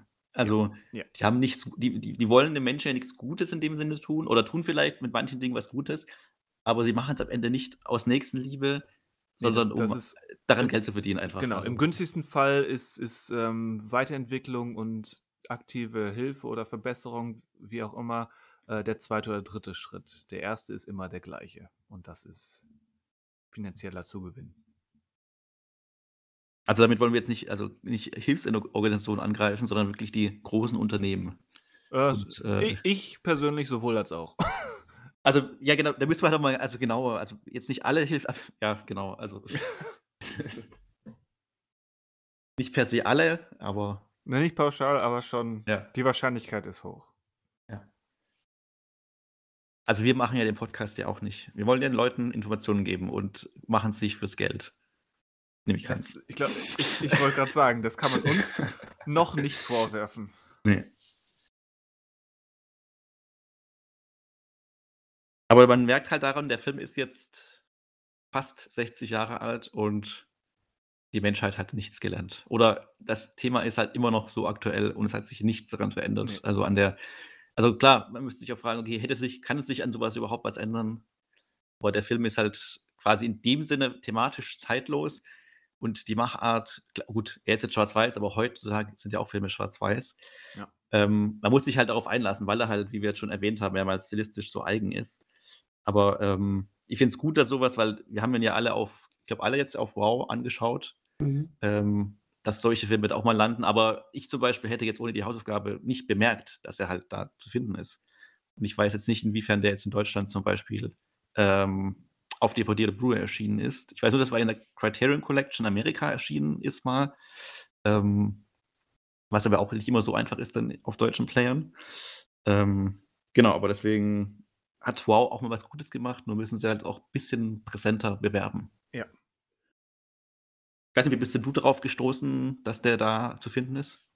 Ähm, ab und zu, wenn ich da mal gerade war oder bin, ich glaube, das war dann nach, ähm, nach einer Last of Us-Sichtung, dann scrolle ich nochmal durchs, durch die Neuerscheinungen. Also da gibt es mhm. ja einmal die, diese Rubrik ähm, die neuesten Filme so nach Aktualis Aktualität sortiert und da scrolle ich dann ab und zu mal durch.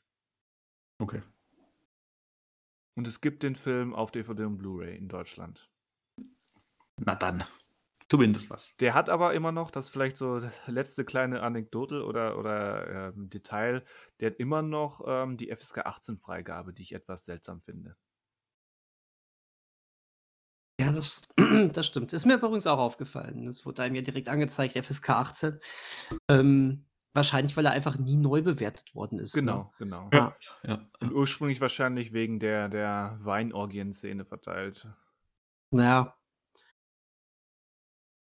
Ja, Wo, wobei die schon geschickt ist, viel, viel zu zeigen, ohne wirklich konkret was zu zeigen. Mhm. Wo man lesen kann ja. bei Wikipedia im Hintergrund, äh, dass die ursprüngliche Kinoauswertung, wo die Szenen nicht drin hatte, in der einige Statisten kurz nackt zu sehen sind. Also müsste man das nochmal ab. Also hat die FSK mehr gesehen oder gedacht, oh, das. Äh, da unsere Zuschauer die, wissen ja, dass sie gerade nackt sind. Das können wir nicht unter 18 machen. Das war die, das war die Suggestionskraft der Filme. Der, ja. der, der Montage. Stimmt, ja. Nee, keine Ahnung, wie es dazu gekommen ist, aber ja. Auf jeden Fall gibt es den auf Scheibe. Das ist schon mal gut. Nee, Quatsch, sorry.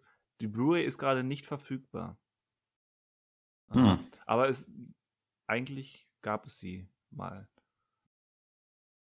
Weil ich gerade nur frage, gab es die FSK eigentlich in den 60er Jahren schon? Vielleicht wurde der nie, also hat er einfach eine FSK 18, weil er halt nie richtig geprüft wurde. Also gut, er musste eigentlich für die DVD-Auswertung geprüft werden. Dann, richtig. Ja. Ah. Naja. Also darf man nicht abschrecken lassen. Auch Zartbeseitete können sich diesen Film anschauen. Sehr gut. Brauchen dafür kein zweites Leben. Nee. Als harte Hunde. Aber brauchten sie dafür Stille? Also man könnte diesen Wechsel, diesen Übergang jetzt natürlich falsch auslegen oder äh, uns. Naja, kommen wir zur nächsten Hausaufgabe. Aha. What? Da bin ich jetzt gespannt, wie man das falsch auslegen kann. Nee, also wenn man jetzt irgendwie mit äh, harte Hunde oder zart beseitete und äh, also ich nur wegen der sensiblen Thematik des Films Ach so. äh, Silenced. Äh, mhm. Meine Hausaufgabe an euch. Ein südkoreanischer Film, den man immer noch zurzeit auch auf ähm, Netflix findet. Von Hwang Dong-hyuk, äh, dem Macher hinter Squid Game. Der Film ist aber quasi zehn Jahre vorher entstanden, 2011, und behandelt äh, nicht ganz so spielerisch ernste gesellschaftliche Themen. Und zwar, also die Geschichte oder beziehungsweise die Figuren und die Schule an sich, die da gezeigt wird, äh, ist fiktiv, aber es basiert alles ähm, auf einem wahren Fall. Und zwar, also im Film geht es darum, dass Kang In-ho, ein ähm, Kunstlehrer, an eine Schule kommt für, äh, ich gerade unsicher, war, ist, ist für stumme oder für taube Schüler? Nee. Stumme. Stumme Schüler sind ja alle. Äh, ne? nee, Quatsch, Stumm- Tau sorry, Tau- Taube, Taube, Taube. Taube, Taube. genau. Äh, für, taube, für taube Schüler. Und ähm, schnell bemerkt, dass an der Schule die Kinder, die dort sind, äh, sehr misstrauisch gegenüber ihren Lehrern sind oder den Lehrenden sind. Und er eigentlich ja, also versucht eigentlich ein Vertrauensverhältnis zu denen aufzubauen, aber halt merkt, dass da irgendwelche Barrieren sind. Und ähm, dann aufdecken kann, dass eben die Kinder schon lange physisch, aber auch sexuell quasi von den Lehrern ähm, misshandelt worden sind. Und er bringt den Fall quasi dann an die Öffentlichkeit. Genau, also ich weiß nicht, spoilere ich fast schon die ganze Handlung, aber genau, also es geht quasi darum, dass er das quasi entdeckt und äh, in der zweiten Hälfte des Films geht es eben um die Verhandlungen äh, darüber und äh, wie diese Verhandlungen ablaufen. Und genau, wie gesagt, das Ganze basiert auf äh, wahren Fällen und der Film hatte damals auch nochmal einen Einfluss darauf, dass diese Fälle auch nochmal quasi nochmal aufgerollt wurden, äh, weil auch die, deswegen ist, nimmt die Verhandlung auch so einen großen Teil oder halt eine Hälfte des Films auch noch ein, weil auch da quasi nicht alles so verlaufen ist, dass es irgendwie den Vorfällen oder den Opfern irgendwie gerecht würde oder wird. Und ähm, genau, das ist der Film Silence, der, ähm, wie gesagt, äh, ein ernstes Thema aufnimmt und den man quasi äh, auch erstmal sacken, glaube ich, lassen muss. Und äh, ja, deswegen glaube ich, schwierig zu sagen, ob der Film einem gefallen hat oder nicht gefallen hat, weil er an sich erstmal eine wichtige Thematik aufgreift und wichtigen Einfluss hatte. Aber äh, es gibt, glaube ich, also von meiner Seite aus auch noch so ein paar Sachen oder eine Sache, die ich äh, jetzt äh, dazu besprechen würde, was die Machart des Films betrifft. Aber erstmal vielleicht eure Eindrücke zum Film. Ja, äh, also diesen Film, ich hatte, ich glaube, ich weiß jetzt nicht mehr genau, ob das schon vor oder ob er überhaupt schon vor Squid Game ähm, verfügbar war auf Netflix. Aber er steht auf jeden Fall schon eine ganze Weile auf meiner Watchlist. Ähm, aber nicht zuletzt, weil, weil man eben wusste ungefähr, mit was für einem Thema sich man da auseinandersetzen muss. Ist Mhm. das nicht unbedingt der, den man sich so, ja, es, es ist, äh, es ist halb zehn abends an einem, an einem Dienstag. Ich gucke jetzt mal zwei Stunden Silenced. Das Mhm. passiert nicht so oft.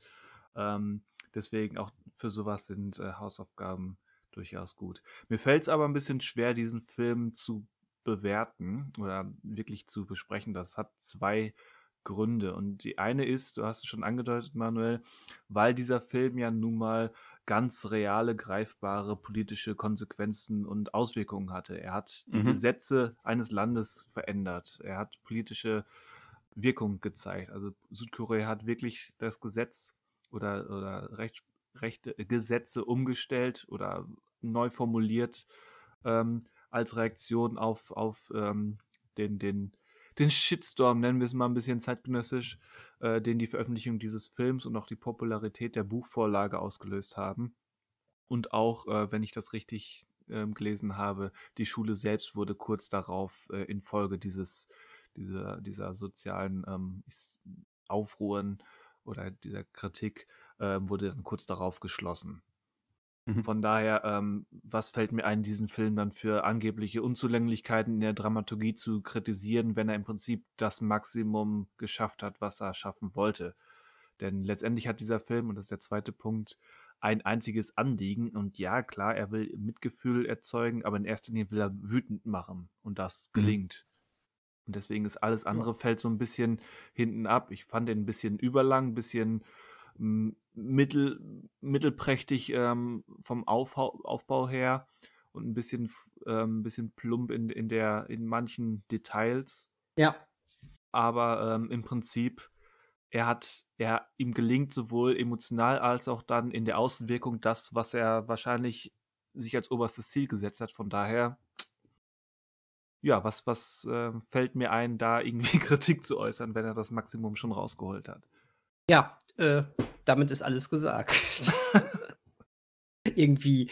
Ähm, ja, das, äh, äh, das, das, das, das ist so. Ich meine, ich glaube, wir haben noch nie einen Film, glaube ich, besprochen, der eine so krasse Auswirkung oder direkte Auswirkung hatte. Ähm, und das ist, ähm, ich bin mir nicht mal sicher, gibt, gibt es sowas noch? Ist da, ist das, oder nochmal, ist das, da ist das was ganz Einmaliges, weil ich finde das schon sehr krass, was der Film geschafft hat und geleistet hat damit. Ähm, Mir, mir ist kein Beispiel dieser Art Nee, ne? bekannt. Es Das gibt, ist- es gibt, Film, es gibt Filme, die haben so, so, ähm, so Zensurgesetze verändert. in den USA zum Beispiel, dass, dass gewisse Dinge dann, dann verboten wurden oder wieder gelockert wurden, weil dann plötzlich man gemerkt hat, okay, wir sind in einem anderen Zeitalter. Aber das waren alles so Kulturdebatten, ähm, wo dann eben so, so Kunstrestriktionen gelockert wurden. Aber in diesem Fall in, äh, und auf dieser Größe, ähm, was, was tatsächliche Rechtsprechung und Gesetzeslage betrifft, ich glaube, also mir fällt gerade kein alternatives Beispiel ein. Mhm.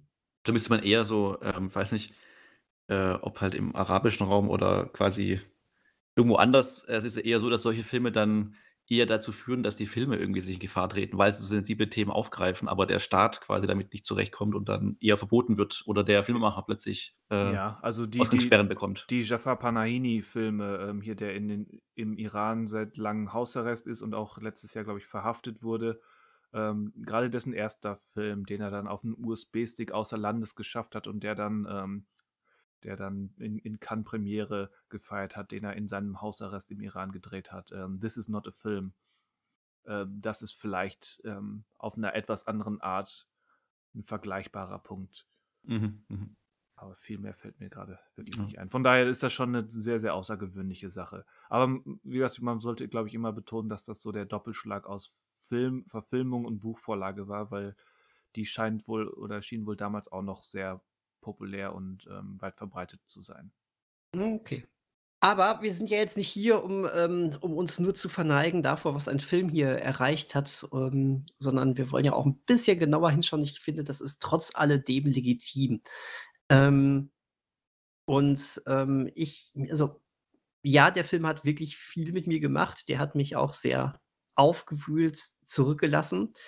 Ähm, Trotz alledem möchte ich jetzt einmal die Frage stellen, muss, mussten einige Szenen so plump inszeniert sein? Wäre es vielleicht nicht sogar noch effektvoller gewesen, da manchmal mehr anzudeuten, anstatt ja, fast schon direkt draufzuhalten? Oder wie habt ihr das empfunden? Ähm, ja, denn, denn, nee, genau, ja, ja, denk, denk, denk, denk gerade die ähm, Szenen, wo es um die ähm, äh, Vergewaltigungen geht, äh, die waren schon richtig harter Tobak. Ohne explizit etwas zu sehen, hat man dann doch schon viel gesehen. Und ähm, das war natürlich wahnsinnig unangenehm. Das sollte wahnsinnig unangenehm sein. Aber da bin ich mir bis jetzt noch nicht sicher, ob das so unbedingt musste oder gut war. Da wollte ich mich, da würde mich jetzt wahnsinnig interessieren, wie ihr das aufgefasst habt. Ähnlich, weil ich sie einerseits eben auch, ähm, je nachdem, um, um welche es ging, ist, ich fand manche, wie zum Beispiel die, die Prügelszenen, fand ich ähm, etwas zu gefährliche Wortwahl vielleicht, aber ähm, zu ja plump, simplifizierend, zu einseitig und dafür dann auch dann doch zu lange ausgekostet. Mhm. Manch andere, wie du schon sagst, die Vergewaltigungsszenen und oder die Misshandlung, sexuellen Misshandlungsszenen ähm, waren dann schon in ihrer Darstellung grenzwertig, mhm. bis hin mhm. zu dem Punkt, wo ich mich gefragt habe, wie das bei den Dreharbeiten dieses Films ja. ablief. Mhm. Ja. Weil mhm. das schon ähm, sowohl mit dem Mädchen als auch ganz besonders, da gibt es eine Szene äh, mit einem Jungen unter der Dusche oder in ja. der Badewanne. Das mhm. ist schon, ich weiß nicht. Ähm, offenbar, also ich, mir, mir ist keine Kontroverse um die Dreharbeiten bekannt, aber ich habe jetzt auch noch nicht im Detail recherchiert aber in der Darstellung fand ich schon grenzwertig und auch in dieser Form nicht notwendig, auch weil sich ja manches dann doch äh, mehrfach wiederholt. Ich denke ähm, auch, ja. das wäre ja auch dann, also wenn da irgendwelche Skandale rausgekommen wären bei dem Film, das hätte ja der ganzen Sache wieder mehr geschadet. Also definitiv, ähm, ja. Das wäre natürlich, also wir wissen es ja jetzt natürlich nicht, ob das jetzt wirklich der Fall ist, also ob ab beim Dreh alles okay war oder gut gelaufen ist, aber das wäre natürlich äh, der ganzen Sache nicht gerade erträglich gewesen. Nee wäre zuträglich gewesen. Aber ähm, also ich meine Kritik da, oder mein Gedanke dazu geht eigentlich auch in eine ähnliche Richtung, dass es ähm, zum einen natürlich klar ist, was es erreichen soll bei uns als Publikum, ähm, aber es, wie Christian schon meinte, so ein bisschen repetitiv manchmal wirkte dann ab einem gewissen Punkt. Und ähm, ich fand auch zum Teil, dass dann auch die Musik irgendwie zu deutlich war. Also wo ich dann sage, okay, die Szene, wenn jetzt irgendwie ähm, der eine Junge noch mal was erzählt, das war, glaube ich, in dem Moment ähm, nach der Verhandlung, wo dann herauskam, dass, glaube ich, seine Großmutter äh, ja. sich quasi geeinigt hat darauf, also ja, dass er halt nicht mehr aussagen muss jetzt. Das, Schlicht, das Schlichtungsverfahren. Genau. Ja. Und da, ähm, in dem Moment fand ich die so deutlich, die Musik, wo ich dachte, aber eigentlich ist es, also die Szene würde auch funktionieren oder besser vielleicht, wenn wir jetzt einfach nur ihn, weil man sieht ihm ja die Trauer und die Wut auch an. Und da muss es mir noch nicht durch die Musik nochmal so eingehämmert werden. Ähm, das fand ich, dann in dem Sinne ein bisschen zu überdeutlich. Ja, ich finde sowieso für einen Film, wo es um, um Opfer einer Taubstumm-Schule ähm, geht, hat dieser Film ein bisschen sehr penetrant auf der Audioebene gearbeitet. Ja, genau. Ja. Also das ist dazu noch, noch mehr aufgefallen. Also ich, wie gesagt, ich verstehe, also bei der Musik vielleicht nicht, aber ich verstehe den Gedanken oder verstehen wir alle, warum die Szenen so dargestellt werden. Aber es hat dann irgendwie manchmal so ein bisschen was Ausstellendes und äh, das quasi dem, also was der Film vielleicht gar nicht gebraucht hätte bei dem Thema und auch nicht in so einer oft wiederholenden Art, ähm, weil er ja, wie wir auch gesagt haben, schon gut knapp über zwei Stunden das nicht immer komplett so trägt und vielleicht hätte auch da hier und da wirklich gekürzt werden können und würde nicht sein Ziel verlieren oder nicht seine Wirkung verlieren, der Film. Wobei ich fast schon positiv oder ja erleichtert war, dass man aus dieser sich anbahnenden Beziehung von dem Lehrer und dieser ähm, Sozialarbeiterin oder was sie da ist, ähm, mhm. dass da nicht noch so ein Subplot mit einer richtigen Beziehung gemacht wurde. Mhm. Das stimmt, ja. Das also, hätte also, auch gar nicht also reingepasst. Nur, nur in, also, Ande ja. in Andeutungen wird es ja gemacht, aber zum Glück bleibt es dabei. Dafür haben, also wir, bekommt, etwas, ja. dafür haben wir ein etwas reißerisches Ende. Ähm. Fand, fand, ich. Mit, mit der Gegenüberstellung von dem Jungen und dem einen Lehrer auf den Gla Zuggleisen. Ja, unter anderem. Stimmt. Das ist ja wahrscheinlich auch was, also ich weiß jetzt nicht, was auf dem wahren oder weil bei dem wahren Fall so passiert ist oder was da eingeflossen ist von den Figuren, aber das ist ja auch wahrscheinlich was, was irgendwie also ich würde es mal behaupten, dazu gedichtet wurde. Ja, ist auch mein Verdacht, aber ich kann es auch nicht bestätigen. Ja, das wäre wahnsinnig spannend zu wissen, ne? ja, wäre es. Aber was ich auch zu, zur Hauptfigur sagen wollte, also ich, er kriegt ja schon einen guten, also was heißt, er, einen guten, also er hat schon einen Hintergrund, ähm, aber halt, ja, so eine Beziehung da noch mit einzubauen, wäre halt wirklich falsch gewesen. Also es ist eigentlich eine gute Entscheidung, dass es die Figur, diese zweite Figur noch gibt, diese Sozialarbeiterin, aber hätte nichts gebracht, irgendwie uns äh, denen noch eine Beziehung zu geben, weil unsere Hauptfigur ja eigentlich nicht, also klar, wir erleben den Film aus seiner Perspektive, aber am Ende sollen wir quasi nicht nur ihn, also nicht ihn fühlen, sondern generell dieses Geschehen, was da passiert, ähm, ja. Das nachvollziehen können und dafür braucht es dann keine Hauptfigur mit einer, mit einer Beziehung. Wobei ich die Andeutung dahin, das fand ich fand ich ganz nett. Das war okay. Das war äh, dadurch wirkte es ein bisschen lebendiger, ne? Dass, ähm, grad auch die die Kids dann an einer Stelle dann ja irgendwie so eine Andeutung dahin machen. Aber mehr als das brauchte es eben auch nicht. Ja. Mhm. Ja, Silenced. Ja. Silenced. Kann man sich anschauen? Ja, aber man man sollte wirklich wissen, was man sich anschaut, ne? Also, wie Christian gerade schon sagte, wenn man jetzt gerade um nach der Arbeit noch vor dem Fernseher versacken möchte, ähm, vielleicht nicht so geeignet. Ich weiß, ich weiß nicht, was bei Netflix genau steht, aber ich glaube, es wird schon in dieser Zweisatzbeschreibung klar, um was es geht. Und äh, man muss ja auch, also ich zumindest musste auch meinen PIN-Code eingeben. Mhm. Ja. Weiß nicht, ob welche, also welche Freige, also ob das bei 16 oder 18 der Fall ist bei Netflix. Ich glaube, das stand auch ab 18, ja. Ähm, und spätestens dann sollte einem ja klar sein, okay, der wird es, also nicht nur erzählen, das Ganze, also bildlos. Ja, wobei gerade bei solchen Thematiken, da reicht auch manchmal schon die Thematik natürlich, ne?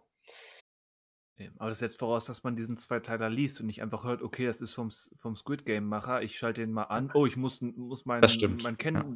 Kennzahl eingeben, oh, das passt ja irgendwie zum Squid Game. Ja, oh, das wird krass. Ja, genau. Ja. Und schon sitzt man in der Falle. So ist es.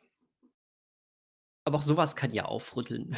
Ja, also solche, ähm, in Anführungszeichen, Missgeschicke haben immer mal wieder dazu geführt, dass sich Leute in Filme verirrt haben, in gute Filme, die sie sonst unter anderen Umständen nie gesehen hätten. Von daher, Mhm. gut. Vielleicht auch, indem sie einen Podcast hören, wo über diesen Film gesprochen wird. Das ist richtig. Leute, so einen Podcast solltet ihr mal hören. Ja. Ich weiß nicht, ob es sowas gibt, aber ähm, ja, wenn ihr mal einen findet, sagt uns Bescheid. Auf jeden Fall. Ja. Ja. Silenced. Silenced. Äh, Oder liegt dir noch was auf dem Herzen? Algorithmus nennen, wir nennen jetzt ganz oft den Titel für den Algorithmus, damit die Leute das auch, den auch finden, den Podcast. Ich habe ich hab leider eine ganz schlimme Assoziation, die ich schon seit, ähm, seit zehn Minuten versuche loszuwerden. Ja, komm. Dann Nein, kriegst du jetzt raus. Vom, vom äh, Disney Aladdin Remake. Ja. Das ähm, ähm, Jasmin-Lied. Jasmin bekommt ja im Remake ein eigenes Lied, wo sie sagt, I won't be silenced. Oh. Ah. Und, ähm, oh. Was, was einfach katastrophal ist und keinen Sinn macht im Film und ähm, wie reingezwungen wirkt, aber ich habe leider gerade irgendwie durch die Assoziation und die, durch diese mehrfache Nennung des Titels ist mein Gehirn, hat sich entschlossen, dorthin zu springen. Das tut mir wirklich sehr leid. Ja, mir auch. Das ähm, war, glaube ich, von keinem der hier Anwesenden so gewollt. Nein, das, da kann auch keiner mit rechnen, was mein, was mein dummes Gehirn mit diesen außer Kontrolle geratenen Synapsen so anstellt. Auch ich finde, das ist nicht dumm, das ist ja sehr geschickt. Es ist nur nicht gewollt. nicht gewollt, ja. Aber wer wären, wer wären wir denn, wenn man das immer kontrollieren ich könnte? Ich wollte gerade schon wieder ähm, hochtrabend ähm, pseudophilosophisch anfangen. Können wir unsere Gedanken überhaupt gezielt steuern oder sind wir nicht immer Opfer von Einflüssen, die uns eigentlich steuern. Damit, das ist, finde ich, nicht pseudophilosophisch, sondern eine korrekte Aussage. äh, äh getarnt als Frage. Zumindest Fragestellung, ja. Genau. Wir können lediglich bewusst äh, steuern, wie wir mit dem, was nicht steuerbar auftaucht, umgehen. Ja, was wir daraus machen. Auch das ist Auslegungssache. Aber gut. Ähm, ähm, nee. Also da, da können wir, haben wir schon Einfluss drauf, finde ich. Aber das also führt da, jetzt ja, also, zu weit. Würde ich so pauschal, Was ist die Matrix? Was ist die Matrix? Wo, wo hört freie, freie Entscheidung wirklich auf? Sind wir nicht eigentlich programmiert und ständig beeinflusst? Ja. Sind wir nicht programmiert, ähm, jetzt Hausaufgaben für in vier Wochen oder so festzulegen? Hausaufgaben. Neue Aufgaben. Neue. Ja, neue Aufgaben. Die Zuhörer haben gewählt. Nein, das stimmt gar nicht. Das wir wählen immer noch selber. Wir wählen immer noch selber. Ähm, Tun wir das wirklich? ja, haben wir die das Wahl? Ist, das ist die große Frage. ähm, das ist komplett Auslegungssache. Können wir jetzt auch wieder darüber sprechen, aber. Ja, aber tun, wir, ähm tun wir nicht. Wir sprechen jetzt nur darüber, was wir ähm, Ende April, Anfang Mai oder so ja. besprechen. Ich dachte mir, ähm, ich sorge dafür, dass die Stimmung auf dem Tiefpunkt bleibt, den wir gerade erreicht haben. Aha. Und äh, mhm. möchte, dass ihr ein paar Folgen äh, Euphoria guckt. Okay. Was heißt denn ein paar Folgen? Macht mal die, macht mal die erste Staffel. Staffel 1. Machen wir es wie bei White Lotus? Ganz genau. Ist dann auch ungefähr so die Anzahl an Folgen. Bei Wow ist das, richtig? Bei, genau, es ist eine HBO-Serie. Ihr findet sie auch bei Wow. Ähm, und äh, die hat äh, letztes Jahr für wahnsinnig Aufsehen gesorgt. Die erste Staffel ist aber schon ein paar Jährchen älter. Damals war sie noch nicht so, ähm, hat sie noch nicht so das Massenpublikum erreicht, war aber auch schon damals nicht gerade sehr gemütlich. Mit Zendaya in der Hauptrolle. Mhm. Okay. Steht auch schon länger auf meiner Watchlist. Sehr gut. ja, bei mir ist es ähnlich. Also deswegen ist es äh, ganz gut, einen Grund nun zu haben, das vorzuziehen oder überhaupt anzugehen. Sauber. ich hoffe auf eine schöne Zeit. Ja. Naja. Na, naja. Ja, was ich mir jetzt ausgeguckt habe, ist auch nicht gerade ähm, nicht gerade äh, die, die fro fröhlichste Stimmung. Ich weiß gerade nicht, wie ich es umschreiben soll. Ähm, ich möchte euch in die Arte Mediathek führen wo noch bis zum 30. April ähm, der Film namens An Elephant Sitting Still zur Verfügung steht. Das ist ein rund vierstündiger Film des äh, chinesischen Regisseurs Hu Bo. Und äh, ja, viel mehr sage ich da zum jetzigen Zeitpunkt noch nicht zu. Man sieht vier Stunden einen Elefanten herumsitzen. Das wär's. Solange es eine Komödie ist, passt es ja dann rein. Äh, nee. Es ist eher was äh, emotionales, dramatisches, Tragödie, tragödisches, wollte ich sagen, was natürlich, tragödisches. was natürlich ein super Wort ist. Äh, ich bin halt wirklich in Topform. Ja. ja aber, aber der soll sein. Ja, da bin ich ja mal gespannt. Bietet sich da ein Double Feature mit den, äh, dem Elefantenflüsterer an? Äh, wer ist denn der Elefantenflüsterer? Der Oscar-prämierte Dokumentationsfilm, so, der, der, die- den es auf Netflix Ist zu das, sehen ist gibt. das der oder die Elefantenflüsterer? oh, das weiß ich gerade gar Ich nicht. glaube nämlich, es ist Plural. Aber ja, Ach jetzt weiß ich, so. was du meinst. Ich dachte erst, du, du ich war erst bei ähm, David Lynch's Ele- Elephant Man. Also, Da, und dann war ich Okay. bei hier, ähm, wer war das? Robert Pattinson und Reese Witherspoon. Wasser Und für die Christoph- Elefanten. Wasser für Christoph Walz. Zusätzlich zu den beiden genannten. Ja, Genau. Wasser für die Elefanten, genau. So viel Elefantenzeugs. In, Da gibt's Zweifel, auch ein im Legacy- Zweifelsfall Sequel gucken wir Dumbo. Dumbo. Genau. Ja, genau. Ja, Dumbo muss man gesehen haben. muss man Vor- gesehen haben. als Vorarbeit zu dem Film. Spielen im gleichen Universum. Äh, ja, klar, natürlich. Ähm, genau, dann komme ich noch zu meiner Hausaufgabe. Ich habe was ganz anderes diesmal vor. Mhm. Äh, und zwar wechsle ich mal die Streaming-Dienste zu einem Dienst, den wir, glaube ich, bisher noch gar nicht drin hatten. Oh. Ähm, ich weiß nicht, ob das überhaupt jetzt äh, regelkonform ist, aber ich glaube, die Regeln sind da nirgends genau festgeschrieben und deswegen sind sie dehnbar. Ähm, und zwar habe ich ein äh, YouTube-Video äh, mir rausgesucht, ein 90-minütiges. Aha.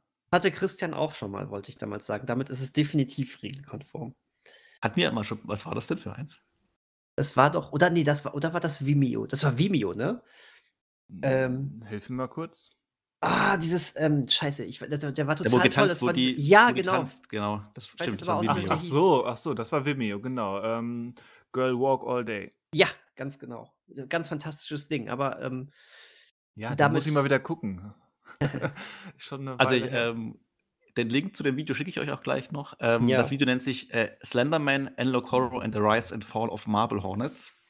Ähm, ein 90-minütiges Ma- Video, wie gesagt. Marble, Marble. oder Marvel? Marble mit B. M-A-R-B-L-E. Marble Okay. Hornets.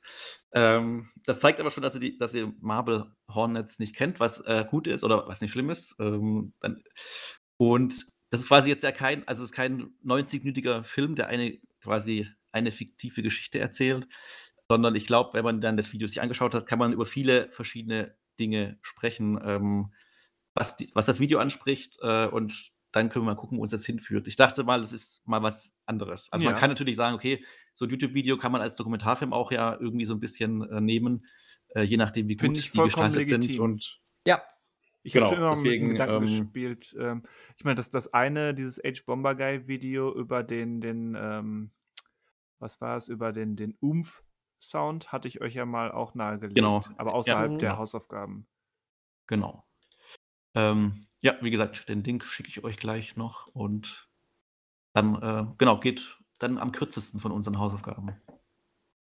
Meine Aufgabe, möchte ich mal noch mal herausstellen. Vermutlich, ja. das ist ähm, durchaus richtig, ja. Ah, den, den Kanal kenne ich sogar. Den Kanal habe ich abo abonniert. Ah, okay. Dann, ich hätte mich kurz auch gedacht, vielleicht kennst du vielleicht sogar das Video, aber das ist erst vor zwei Wochen Ja. erschienen. Also das ist, das ist ein, wie gesagt, ich ihn abonniert, aber das ist keiner von meinen, ich gucke alles, was die veröffentlichen, Kanälen, sondern nur, wenn es mich anspricht. Und Slenderman war bisher nicht so das Thema, was mich ähm, ja direkt anspricht. Von daher habe ich diesen hier noch nicht gesehen. Bei mir war es auch nicht, direkt- ich weiß gar nicht, wie ich da jetzt gelandet bin, wirklich anzuschauen, weil es dann halt noch mehr, also es geht nicht nur um das Slenderman-Phänomen. Ähm, aber genau, also mal gucken, was wir daraus aus dem Video machen. Also man kann da über verschiedene Sachen, also natürlich über das Video an sich sprechen, aber auch die Themen, die angesprochen werden, können wir sagen, können wir da was rauspicken. Aber das sehen wir dann ja in einem Monat. Das ist aber auch ja noch ganz, ganz frisch, das Video. Zwei Wochen Genau, alt. genau, ja, genau. Ja, spannend. Und da, ich habe nämlich, das hatte ich ja im äh, Chat schon mal erwähnt, eine Sache, die quasi nicht Hausaufgabe ist, äh, die mir nur jetzt aufgefallen ist, dass man die schauen könnte. Und zwar ähm, habe ich jetzt in den letzten Tagen mehrmals davon gelesen, gibt es schon seit längerem wohl in der ARD-Mediathek äh, Small X. Das ist eine Miniserie von Steve McQueen, die er für BBC mal produziert hatte und ich glaube, die in Deutschland nur mal über, die, über Prime Video, über den BBC-Channel buchbar war. Ähm, das sind quasi fünf also das kann man nicht als, also Miniserie dahingehend nicht ganz bezeichnen, weil es quasi fünf eigentlich Spielfilme sind, also gehen von 90 Minuten bis zu einer Stunde, also äh, von einer Stunde bis 90 Minuten, ähm, die quasi äh, fünf für sich stehende Geschichten erzählen über Einwanderer aus der Karibik in, in London zwischen den 60er und 80er Jahren, Mhm. wo halt Leute wie, wie heißt er jetzt, ähm, bekannte Leute mitspielen. mhm. Ähm, und Die sind aber nur noch bis Mitte April dort zu finden. Und das Schöne ist aber auch, es gibt natürlich die ganz normal synchronisiert, es gibt auch die Originalversion, wobei ich mir nicht sicher bin, ob es Untertitel für die OV-Version gibt. Da habe ich noch nicht reingeschaut.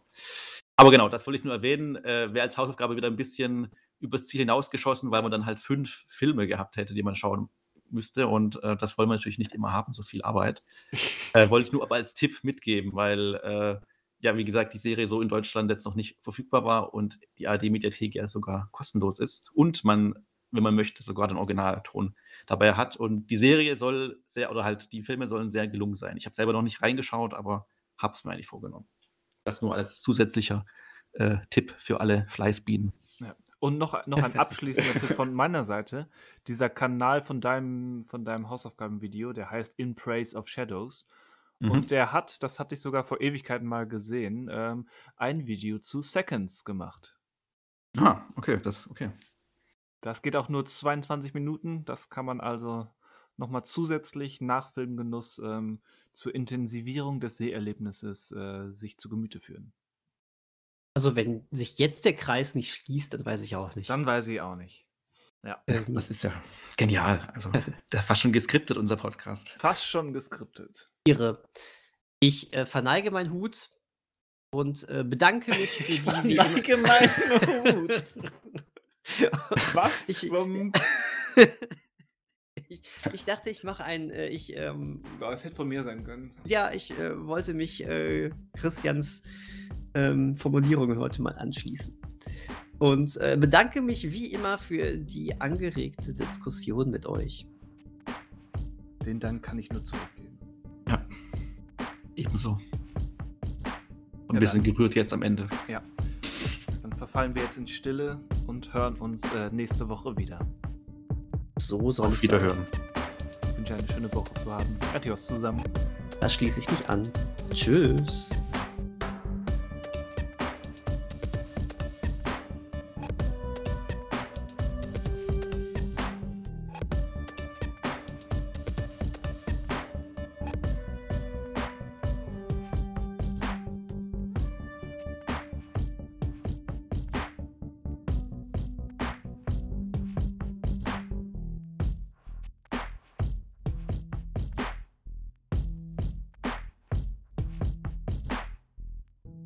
Da waren wir wieder. Ja. Ja. Da waren wir wieder. Das hast du clever gemacht. Ja, ist doch so. Das ist äh, einfach mal rückblickend. Ähm, die Vora Leute haben voraus jetzt, vorausschauend rückblickend. Richtig. Ne? Die Leute haben jetzt, äh, haben jetzt zwei Stunden Wahnsinn hinter sich. Da muss man auch, auch so ein bisschen so ein so, ein, so, ein, so, ein, so, ein, so eine, ähm, es gibt eine Einheitsphase und das ist jetzt die Abkaltphase, ne? Einheitsphase und Abkaltphase, okay. Mhm. Ich würde über das mit dem Abkalten nochmal nachdenken. Äh, och, weiß ich nicht. Ich finde, das hat eigentlich einen ganz schönen Klang. Hm. Ne? Das ist, ähm, sollte man nicht zu lange machen, weil sonst wird man zu Mr. Freeze und wir alle wissen, das geht nach hinten los.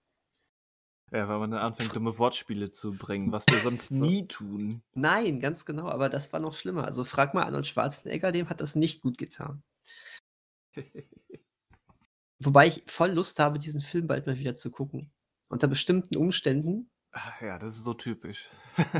ja, oder? Äh, Entschuldigung. Sagen. Was, äh, was sind diese bestimmten Ich wollte gerade sagen, des, des, deswegen haben, haben wir voll ins Schwarze getroffen, dir, dir den Street Fighter-Film zu schicken ja, zu schenken. Ja, du wusstest genau, auf was ich hinaus möchte. Ja. Äh, was sind die Umstände? Die Umstände sind ähm, Spaß an Trash und Wein. Und Wein. Viel Wein. Oder aber ähm, Batman-Cocktails.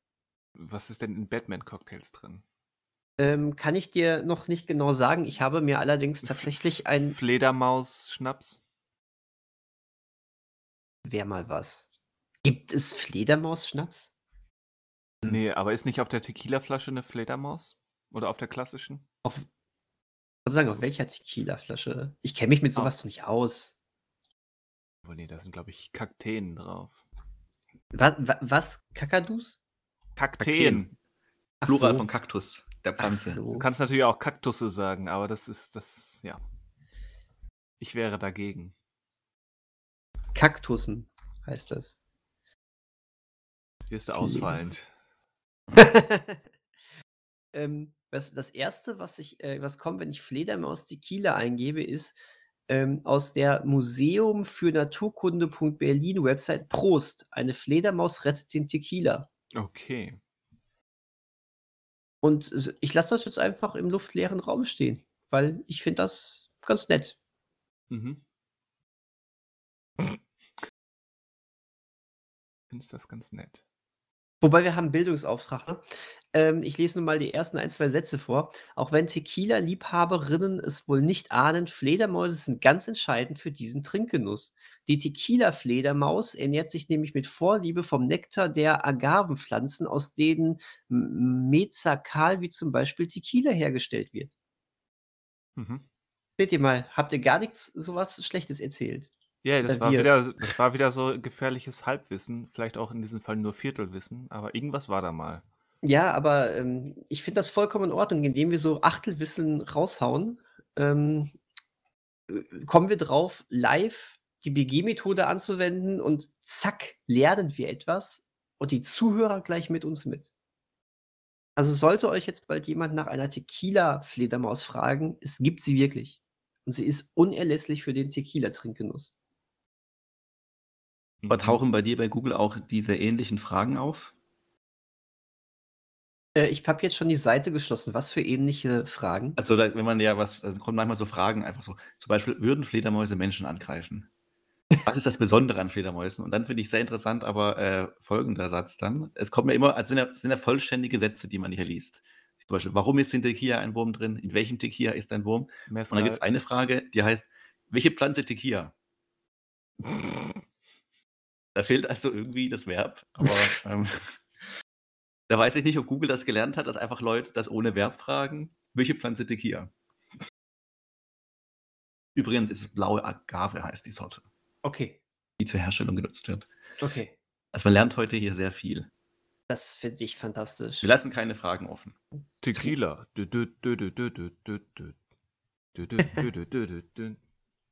Tequila. Ähm, trinkt ihr Tequila? Ich wollte es gerade sagen, eigentlich, Äh. also ich nicht. Bei Gelegenheit, aber ich glaube, das kommt auf, auf ähm, zwei Pinchen im Jahr, viel mehr sind es dann nicht. Mhm. Bei mir wahrscheinlich noch eher weniger. Ich trinke, glaube ich, höchstens mal gerne einen mit, wenn, einem, wenn man mir anbietet, aber Ja. das war's dann auch. Du trinkst einen mit, wenn man es dir anbietet. Ach so, gut, wenn du du bestellst also nicht selber, sondern wenn es schon da ist. Lässt, Ach so, ich hatte jetzt- lässt andere bezahlen, ja. Ich hatte jetzt gar nicht an ähm, irgendwie im Restaurant oder in der Bar gedacht. Ich hatte jetzt äh, sowieso irgendwie, also man ist bei jemandem zu Gast und der hat eh so ein, es ist so ein Tequila-Trinker und der hat es im Regal stehen und fragt, ob man mal, ob man einen mittrinkt oder sowas. Also ich glaube, im, im, in der Bar würde ich sowieso sagen, ach nee, komm, lohnt sich nicht für mich. Irgendwie so. Irgendwie so. Okay. Ja, das war die kleine Trinkkunde mit äh, dem Podcast. Die Kleine Trinkkunde. Mhm. Ja, dann äh, Prost und bis nächste Woche oder so. Prost. Fühlt Prost. euch angestoßen.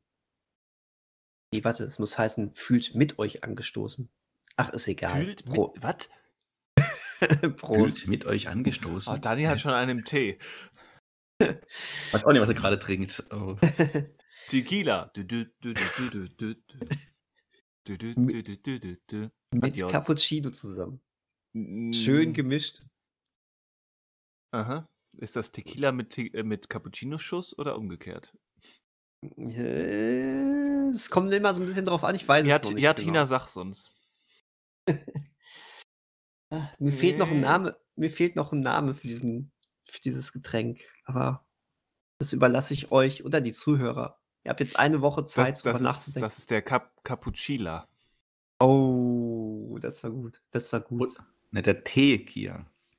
Oh, oh, oh, oh, Leute, bevor wir jetzt endgültig hier den, den, den, den Sack zumachen, wollte ich nur einmal fragen, was für ein Kaffee kommt aus einer kaputten Kaffeemaschine? Oh Gott. Ein Witz oder ist, liest du gerade das Ah, vor von das ist- Google? Dein Kaffee kommt aus einer kaputten Kaffeemaschine. Es ist ah, ein, Cappuccino. a- ein so. Cappuccino, genau. So, bis, da, bis nächste Woche. Tschüss. Tschüss. Tschüss.